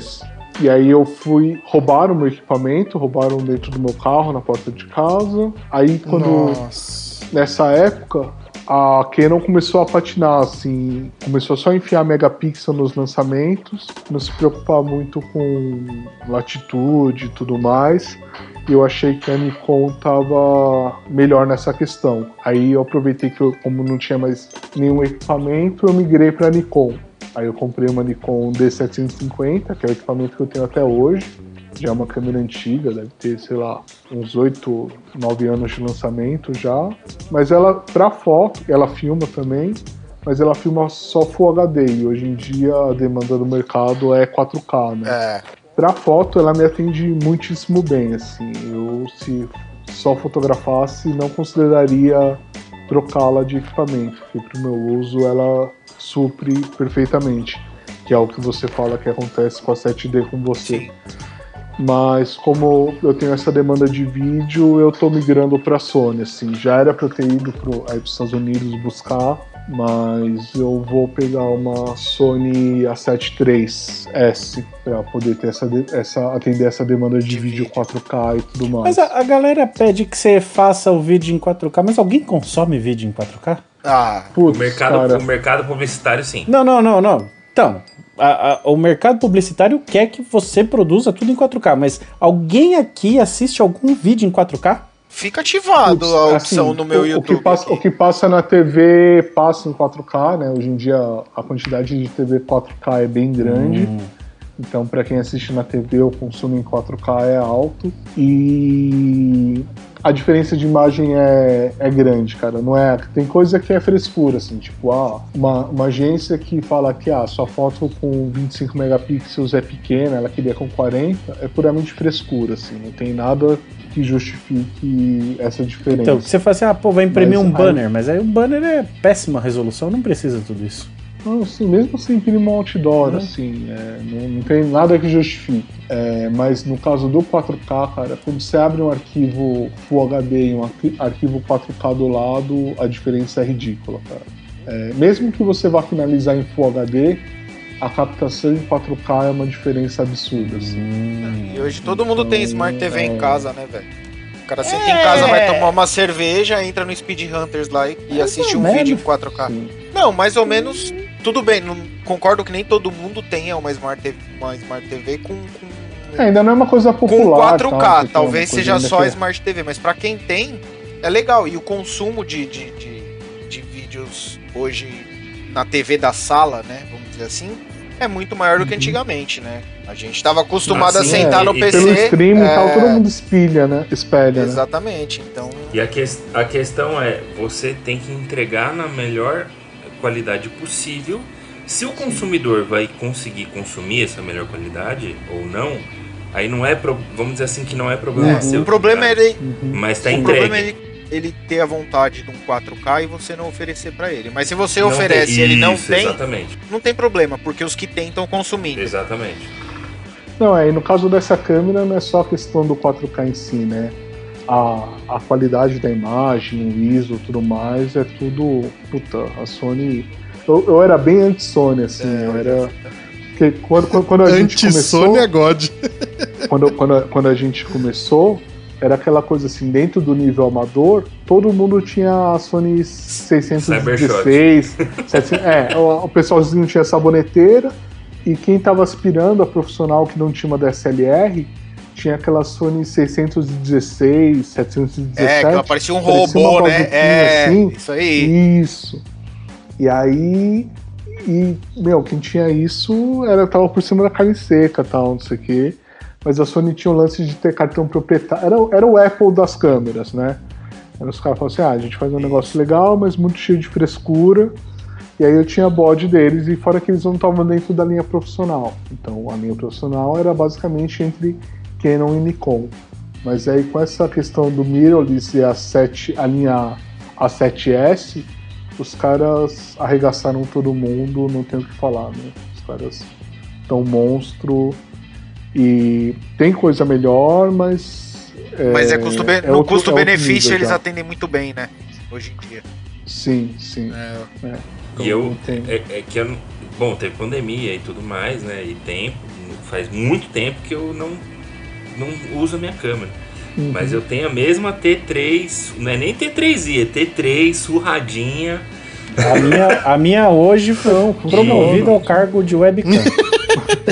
E testada com sucesso. Com sucesso. Webcam de luxo, eu posso trocar aqui entre uma 1022, que eu tô agora usando, ou uma cinquentinha, que vai ficar top, fazer um fechadinho no meu nariz. É que a gente testou até, teve uma vez que a gente testou que o Camilo passou pra gente as dicas, né? Agora tá. E funciona Agora muito bem. tô- A minha câmera nem vídeo faz e funciona como webcam. Temos as webcam mais caras do rolê. Então aguardem as lives do, do TurboCast com qualidade de vídeo top pra caralho. Calma lá, que a gente tá usando câmera de 20 anos atrás e achando que tá top. Pô, mas tá galera muito que tá melhor que o webcam. Não, mas é, é só aí- que a galera Como- top de como- Não, mas linha. como webcam é. A galera que tá fazendo podcast top de linha tem câmera que se juntar o valor de todas as nossas não paga a primeira parcela de 10 da deles. Ah, Ah, sim, mas a gente. Mas, chupa eu, Flow Podcast. Não, mas aí, mas aí é velho. um stream, né? Não É. é um- uma selfie. Eles estão usando de webcam. Eles estão usando de webcam. De webcam é bem caro. Vou ter que humilhar vocês. Vou ter que humilhar vocês aqui. Eu tenho uma Fujifilm Fine Pix, cara. essa, é, essa é God. Eu comprei acho que uns oito anos atrás. Eu nunca usei pra nada. Sensacional. Acredite se quiser. É tipo 90% das GoPros que tem no mercado. É, né? Todo isso mundo aí. compra GoPro e ninguém usa. Ô, ô, ô, Guedes, então não é só com carro que você faz isso? E é, não é. Eu tenho o costume de fazer isso com outras coisas também. Você falou, você falou da GoPro, eu comprei uma GoPro Hero 2 na época, pô, era sensacional, HD. Aí eu morria de medo de andar com ela na moto, que eu colocava ela na moto, saía pra andar, dava merda. Toda vez da- alguém me fechava, ou tinha polícia, ou.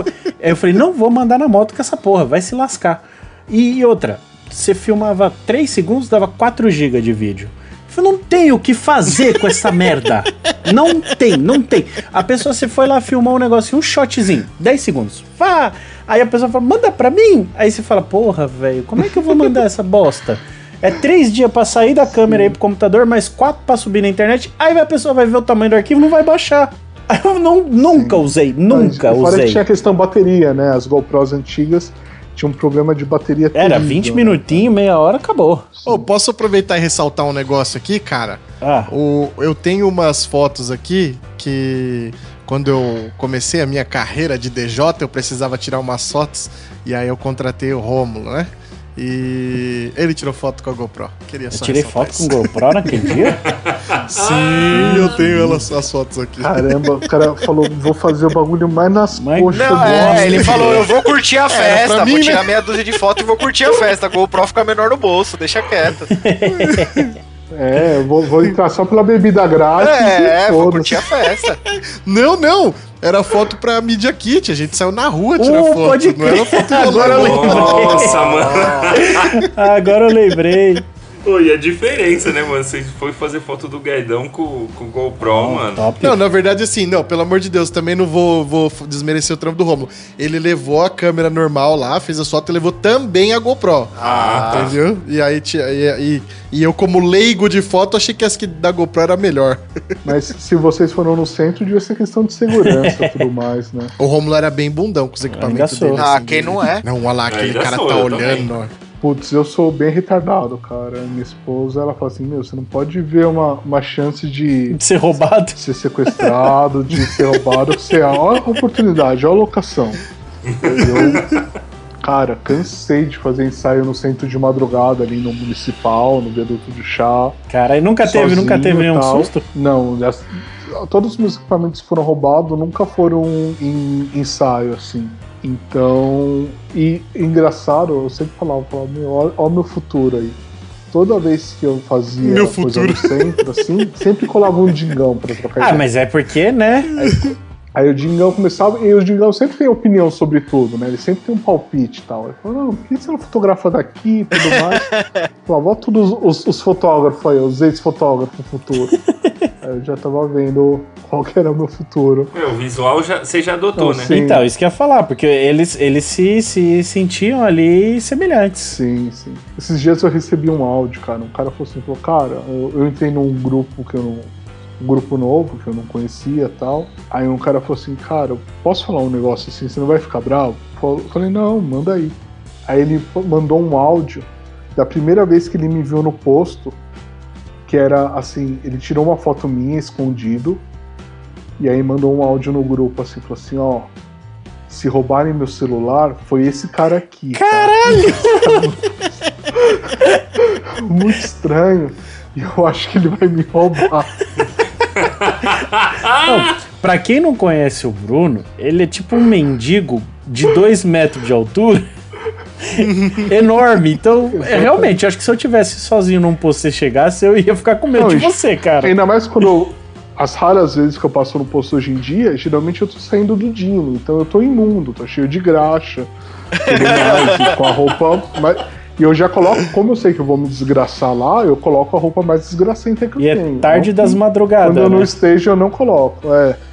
Então, eu realmente, assim, eu, eu se me visse na rua, eu dava um real, entendeu? Se eu me visse na rua. E o Dino, como é que é essa aí? Que papo é esse aí? Explica desse negócio de Dino. Isso, eu queria chegar nesse momento. Eu queria chegar nesse momento. É, então o Dino é o absoluto, né? Absoluto dinamômetro e é, cara, é quase que uma diversão, assim. O, a gente surgi- surgiu dentro do, do clube do GTR e tal. Não que eu tenha um GTR, só deixando isso bem Tá bem claro. envolvido só. Mas dentro do. É. Dentro do clube do GTR surgiu a ideia de ter, assim, os, começaram a trazer os, os GTRs prontos dos Estados Unidos, né, feito pela Geotech, feito por N oficinas, e todo mundo falava assim, não, o carro que você comprou tem 1.500 cavalos, tem 1.500 cavalos. Não tinha nenhum dinamômetro 4x4 de verdade no Brasil, assim. E para você poder passar um GTR, uma Porsche no Dino, você precisa de um carro que o rolo dianteiro tenha um link com o rolo traseiro, para as quatro rodas virarem na mesma velocidade. Porque se é um dinamômetro que não tem esse link, como a distribuição de potência não é 50% frente traseira, igual o Subaru, não é integral, ele vai girar a roda em velocidade diferente, vai derreter o diferencial central, quebra. Hum. Então aí no clube do GTR eu falei assim, meu, vamos comprar um dinamômetro pra gente pra gente poder medir nossos carros, assim. Só pro clube mesmo, né? Aí um cara que teve a Caramba, ideia. É, olha que, que, que universo paralelo é esse, que os caras de um clube se juntam pra comprar um dinamômetro. Você tá louco? Eu já vi sair briga por camiseta de 20 reais, velho. Isso que eu ia falar, nos clubes que eu frequentava não conseguia fazer camiseta. É, então, mas a- a- o final da história é exatamente igual a- ao nosso grupo de camisetas. O, aí o cara que teve a ideia, cinco pessoas falaram, não, beleza, eu tô dentro. Seis entraram no rateio, então. Aí o cara comprou, falou, ó, comprei, cada um pinga a sua parte. Dos cinco que se comprometeram, quatro deram pra trás. Ah. Puta que pariu. Que suave. Aí só um honrou e tal, aí ficou os dois, os dois falaram assim, putz, cara, é, ficar só pra nós dois fica pesado e tal, não sei o quê. E aí eles chamaram eu e mais um amigo. Eu falei, cara, eu não tenho a menor necessidade de ter um dinamômetro pra mim. Muito menos um dinamômetro 4x4. Só assim, não, mas a gente chamou você porque como você é fotógrafo, você tem agenda bem flexível, a ideia é a gente abrir para público o dinamômetro para amortizar o investimento. Então, já que não vai ser só nosso, a gente coloca para público, amortiza o investimento. E tem um lugar assim, a grande questão do absoluto é, era ter um lugar que fosse neutro para todo mundo, que todo mundo pudesse, qualquer oficina fosse, sem ser roubado para mais ou para menos em questão de potência. E que nunca virasse uma oficina, assim, porque um dinamômetro não fecha a conta. Não, é impossível você ter um dinamômetro, só dinamômetro, 4x4, e não vender chip, não vender produto. E aí quando você começa a vender chip, fazer preparação, você vira concorrente das, das outras oficinas, Uhum. então deixa de ser um lugar neutro. Então a ideia era essa. Eu falei, não, beleza, para fazer assim, então, pelo, é o tesão de ter um lugar legal. Falei, beleza, tô dentro. E aí foi assim que surgiu e é assim que é o, o absoluto até hoje. Então, você não perde a mesma oportunidade de entrar numa furada, mesmo sabendo. Sim, sim, sim. Você indica Ah, comprar não, um tô, dinamômetro, eu, tô, então? eu tô conseguindo dormir de madrugada? Não, então eu vou passar carro no dinamômetro em vez de dormir de madrugada. É. Particularmente, não é ruim a ideia, né? Não, eu acho do caralho, assim. Porque a puta, gente saia de é, casa pra gastar dinheiro pagando 5 reais numa coca num posto só pra ficar falando de carro, Exatamente. né? Não, a- é assim, eu, eu falo assim que o, o, eu fico falando dessas coisas de ser duro tudo mais tal, mas eu tenho uma sorte absurda porque todas essas minhas escolhas me proporcionaram a conviver e viver coisas que mesmo gente com muita grana não tem acesso, entendeu? Então, puta, eu. É, eu acho que essa é a melhor parte de ser fotógrafo, né? Sim, assim, o, o fotógrafo proporcionou diversas experiências, viagens, conhecer coisas legais e tudo mais. E o dinamômetro, meu, eu vejo todos os carros mais legais que tem aqui no Brasil, basicamente, eu já passei todos no Dino. Então, Ô, qual, qual é o recorde tem de o- potência do seu Dino? O recorde de potência é 1430 cavalos na roda. Um Gol AP, isso? O que, que E foi isso? 16 Um válvulas. GTR. Não, é uma Porsche 997. Nossa, tudo. aí- O segundo é um GTR, 1428. Aí. Caraca, bicho. E saiu, saiu andando de lá? Saiu, tá, estão- os dois estão andando até hoje. O GTR é o recordista de velocidade da milha, né? É o carro que deu tre- 4- 392, 93, alguma Puta coisa que assim, pariu, mano. nos 1.600 metros, né? Nossa. E agora vai rolar de novo esse evento, né? Esse recorde já tá bem antigo. Esse é aquele da Driver, né? ficou. É, o evento da Drive. Vai ter é, agora no começo de abril, vai ter de novo. Nossa, eita, mano. Então ficou dois anos sem e agora esse evento vai ser bem, bem legal, porque foram dois anos que surgiu um monte de monstro aí Verdade, né? que vai ter esse próprio carro, vai tentar bater o próprio recorde, tem as outras Porsches que querem esse recorde também. Não, e esses carros todos já Então, tem mais dois eu- anos de atualização, né? Sim. É, eu, eu tenho quase certeza que esse ano quebra a barreira dos 400. Tá porra. Foda. Não, 400 é muito, é muita. Mano, é- não dá nem pra pensar 400. É muita coisa 400. É, 400 é rápido, hein? É, já, na, na meia milha já estão dando 320, né? Deu 322, 325, recorde da meia milha. Então, e evoluiu demais. O recorde da meia milha antes era 307. Nesses dois anos, subiu 15 quilômetros nesse nível, é uma coisa muito alta, né? Sim.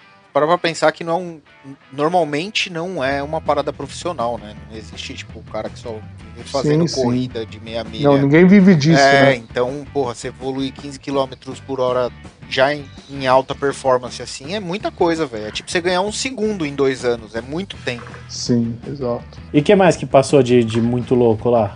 É, que, que foi, foram os bagulho que, que foi lá que você falou, caralho, Nem sabia que esse tinha aqui. aqui, é, Putz, cara, eu gosto de desgraceira, né, cara? Assim Eu- que é bom. assim que é bom. Meu, passei coisa da NASA, tipo Ferrari F12 e tal. Passei Caralho. vários carros muito fodas. Mas eu acho legal as desgraceiras e tal. Quando, meu, pass, Passat B. ah, B5, a, a redondinha lá, quando já é Passat alemão, não é a primeira geração, o que é redondinho. Aham. É, 1.8 20 válvulas com 600 rodas. Que tal. isso? É, Evo 10 manual de 700 roda. ah, puta, aí vai, vai. Meu, passei DKW, motor dois tempos e tal. Acho, coisa, acho que é animal, assim. tem- passou muita coisa legal, assim. Viper Biturbo. Isso deve ser legal, né. Isso aí pra quilômetro É, lançado deve ser um. Esses dias eu, eu tava voltando, não sei da onde. Aí parei para abastecer minha moto ali, tô lá no posto de gasolina e de repente eu escuto.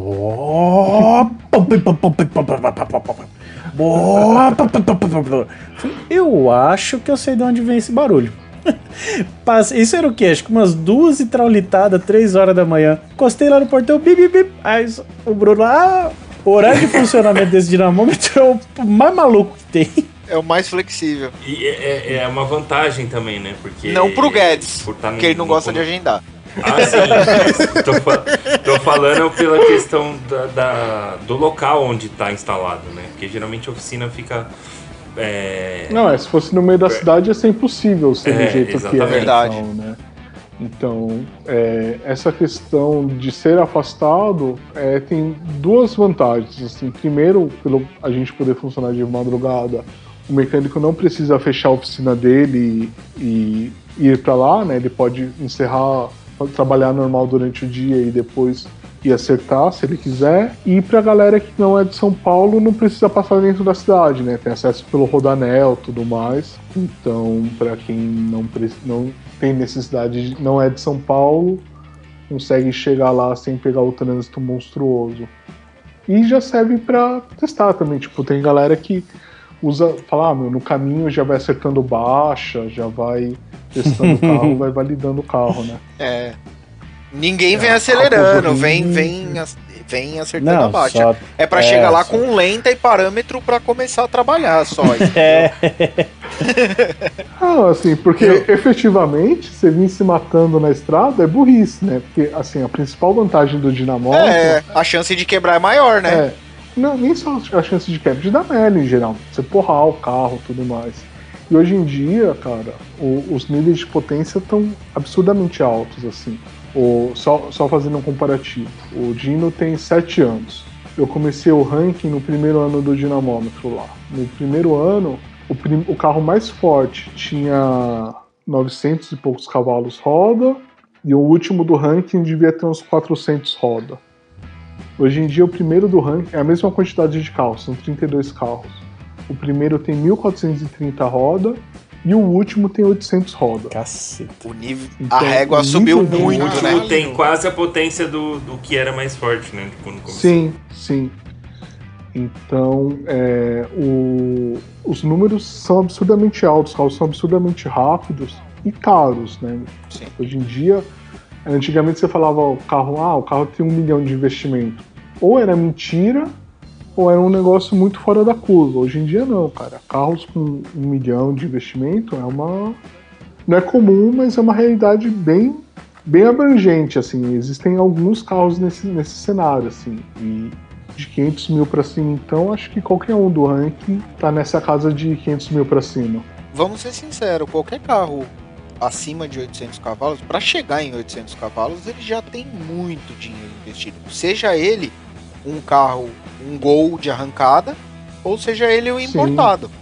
Porque Sim, sim. é um número difícil de chegar, né? Então, assim, se você não gastou comprando o carro, tendo pelo menos 70% já dessa potência, você vai gastar muito para chegar, que é o caso de quem tem um Gol. E se você tem um carro que é Sim. caro a esse ponto, esses 30% vai custar barato para quem é rico. Não, mas é sempre muito dinheiro, assim, independente de ser muito dinheiro pro dono, é um montante grande. Mas que o Gol, o Gol você compra na de mil, né? Eu quero ver se comprar uma Lamborghini na de mil. Ah, então, mas você não compra um Gol de 800 cavalos na de mil, né? Mas começa ali. É, Começa ali, mas não O- significa que você vai chegar lá, né? De jeito nenhum. Normalmente quem tem o de 800 cavalos é porque já chegou lá. E aí ele é igual o Bruno, igual eu, igual todos que estão aqui nessa mesa que gosta de arrumar problema.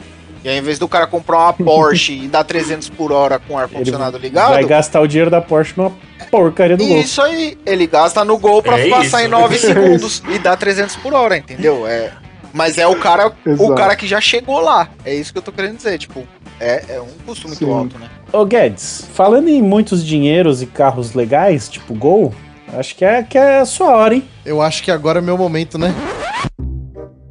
Muito bem, se você chegou até aqui, é sinal de que você tem interesse em participar da promoção TurboCast Metal Horse e agora chegou o momento de passar para vocês aqui a segunda dica dessa promoção, não é mesmo, Rômulo? Ou vai ver, só a pessoa é o Bruno Guerreiro e tá ouvindo o episódio até agora. Ou não, vai ver, tem gente que ouve o episódio até Não, aqui. tem, tem, tem. Hoje a gente, tá, a gente, hoje a gente tava olhando a retenção dos episódios e é boa. O pessoal, o pessoal tem ficado até o final aí, mas dá para ficar Dá pra mais. ficar mais, hein? Porque no final a gente fala os números da Mega Sena. Então, todo episódio a gente tem feito isso, o pessoal tá ganhando. Parece que achamos um bom método de segurar o pessoal aqui. Bom, vamos pro que interessa aqui então e vamos passar a segunda dica dessa promoção. E a segunda dica é a seguinte, ó, prestem muita atenção no que eu vou falar aqui agora e aí você para e pensa um pouquinho sobre isso, hein, ó. Peraí, A eu, dica- peraí, eu, tô eu vou anotar aqui, peraí. Isso, anota, mas você não pode participar. Ah, droga. Além de você não poder participar, você vai ter que ser o, o, o mestre cerimônia lá do Turbo Game, então você não pode de jeito nenhum. Nem no Turbo Game? Não, nem no Turbo Game. Ah, não quero mais esse negócio aqui. Ó, presta atenção nessa dica de novo. Tá. E prestando atenção nessa dica, pensa em todos os episódios que você já ouviu, que essa daqui tá facinha, ó. Todos que já passaram por aqui se apresentaram assim. É. De novo, Ó, vai. todos que já passaram por aqui, incluindo nós do TurboCast, se apresentaram assim. É, né, né, né, né, né. Tá fácil, tá fácil. Entendeu, Guedes? Até ó, dica sonora ali, ó. Não, você praticamente falou a dica aí, cara. Isso aí foi, mano, ficou muito fácil agora. Ó, se, se quem errar nessa dica aqui, aí não é um ouvinte. Aí não é ouvinte. E quem acertar, não fica moscando, não escreve na foto igual fizeram na É, mano, primeira. como burro, mano. Você tá ajudando Tá os ajudando outros. os outros, mano. Vai lembrar que, ó, 500 conto aí na brincadeira, hein? Então, Pô, mano, 500 pilas você tá dando pros outros assim de bandeja. Então, ó, eu sei que dá pra você voltar e ouvir de novo aqui no Spotify, mas ó, todos que já passaram por aqui se apresentaram assim.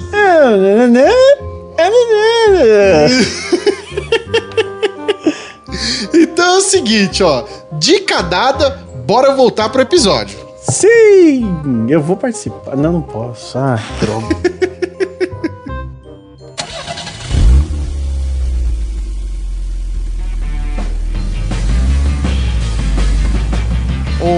Ô, senhor Bruno Guerreiro, primeiramente, Oi. queria avisar que essa semana eu te ligo pra gente horário.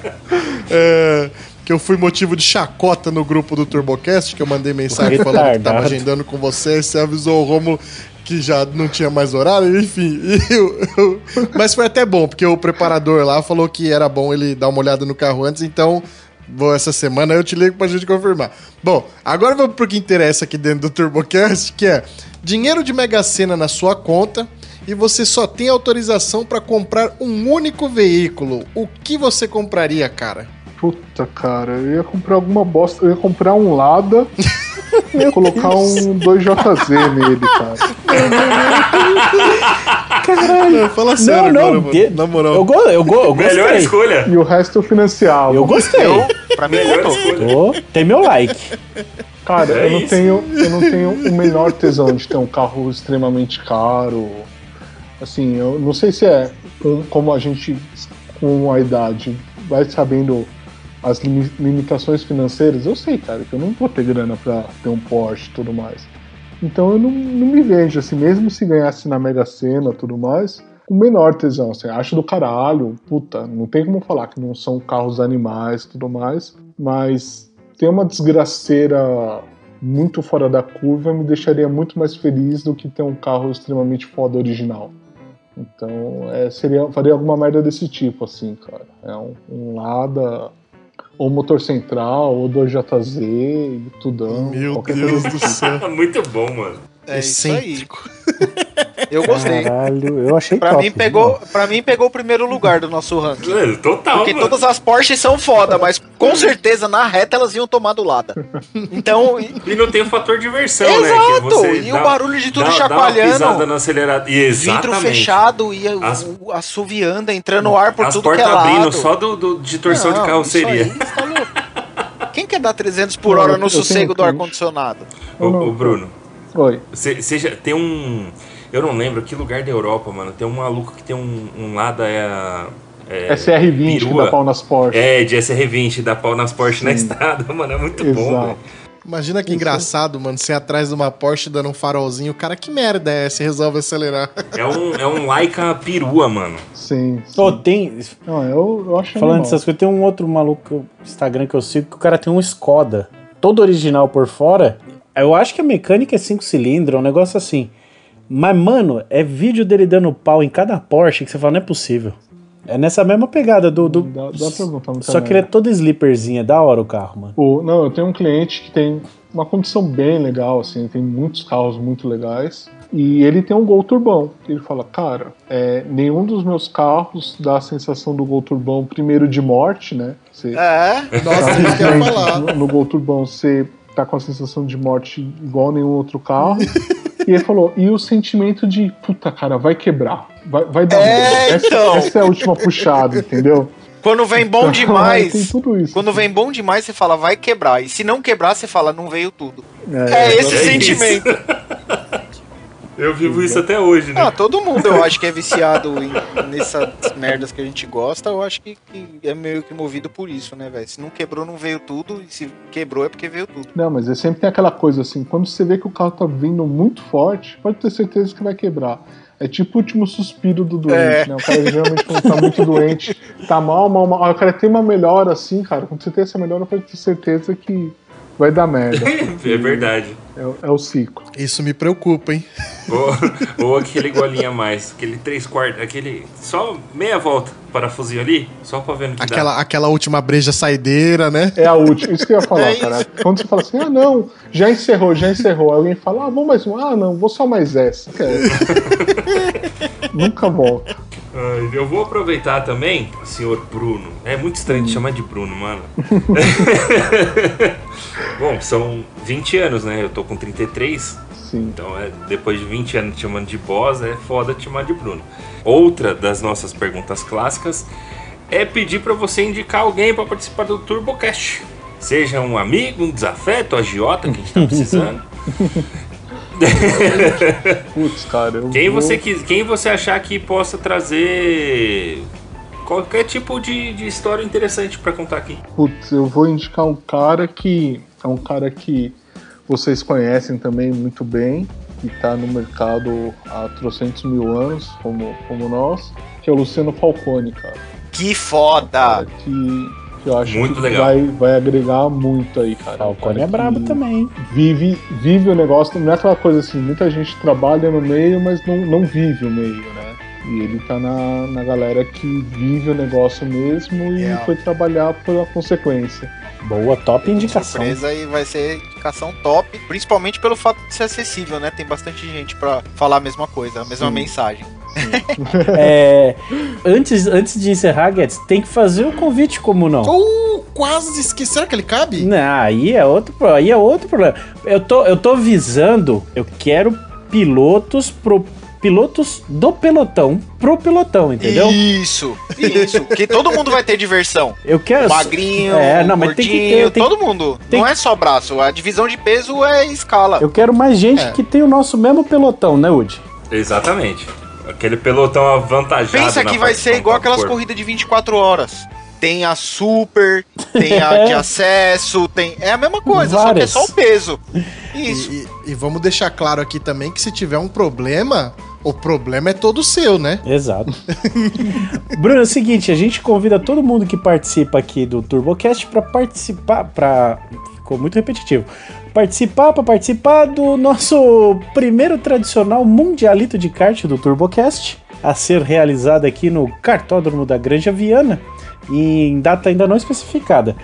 Porém, é breve. É, eu posso adiantar isso. É meio fora de mão pra mim, né? Um não com o maior prazer, cara. Eu vou aí pra tomar a volta de todo mundo, porque realmente a questão peso-potência aí vai ser seriamente abalada. Mas vamos Não, lá, o que vale é dar risada. Não, mas a gente tá igual, igualando a brincadeira, porque até então só tinha o TurboCast no time do, do, do pelotão do peso grande. É o pelotão do Aí- pelotão. Não, mas Isso. não, não tem tanto lastro assim. É, tipo, tinha vários atacantes tudo mais, mas faltava o tanque, né? E aí a gente tá montando o time de tanque também. Não, mas vai, vai dar bom, vai dar bom. Vai ter, o pessoal da Granja Viana falou que tem bastante lastro lá disponível, então a gente vai conseguir balancear. No kart dos magrinhos vai ter que pôr outro kart. Meu, no É, kart dos basicamente magrinhos vai ter que colocar bateria estacionária, mano. Porque não vai ter chumbo suficiente. Imagina as crianças laço. assistindo, mas mamãe, por que, que aquele kart tem uma torre atrás? É show. Não, fora que os cara, o tempo de volta lá, sei lá, é 40 segundos, vai pra 58, né? Então, Tá sendo muito otimista, eu acho. Então, te, Não, deixa beleza. convidado. Valeu. Estarei lá. Só avisar e bora lá. Então, convite feito para mais um peso pesado para o Mundialito de Kart do TurboCast. Estamos indo para o encerramento de mais um episódio. Mas antes, senhor Bruno Guerreiro, deixa aqui os seus contatos, suas redes sociais e o seu recado para a galera. Putz, primeiro, brigadão pelo convite aí, foi muito bom. Vários aqui eu conheço há muito, muito tempo, mas fazia tempo que a gente não se falava, foi bom bater esse papo. Os, minhas redes sociais basicamente é só Instagram hoje em dia, o Bruno Underline Guerreiro. E para quem quiser ver um conteúdo um pouco mais bonito, tem o brunoguerreiro.ensaios. É, Não abra na frente da sua namorada. eu nunca entrei nesse Instagram. Pode dar ruim isso aí, hein? Pode dar ruim isso aí. Eu já não vou nem entrar aqui, senão eu quero ver onde eu vou guardar meus carros velhos. É... Então, de fato, vamos partindo para o encerramento de TurboCast. Muitíssimo obrigado por participar aqui conosco, Bruno Guerreiro. Muitíssimo obrigado aos meus amigos de mesa, Romulindo, Camilo, Udizeira. Muitíssimo obrigado a você, ouvinte, que nos acompanhou até aqui. O TurboCast vai ficando por aqui e até a próxima semana. Valeu! Valeu! Valeu, galera!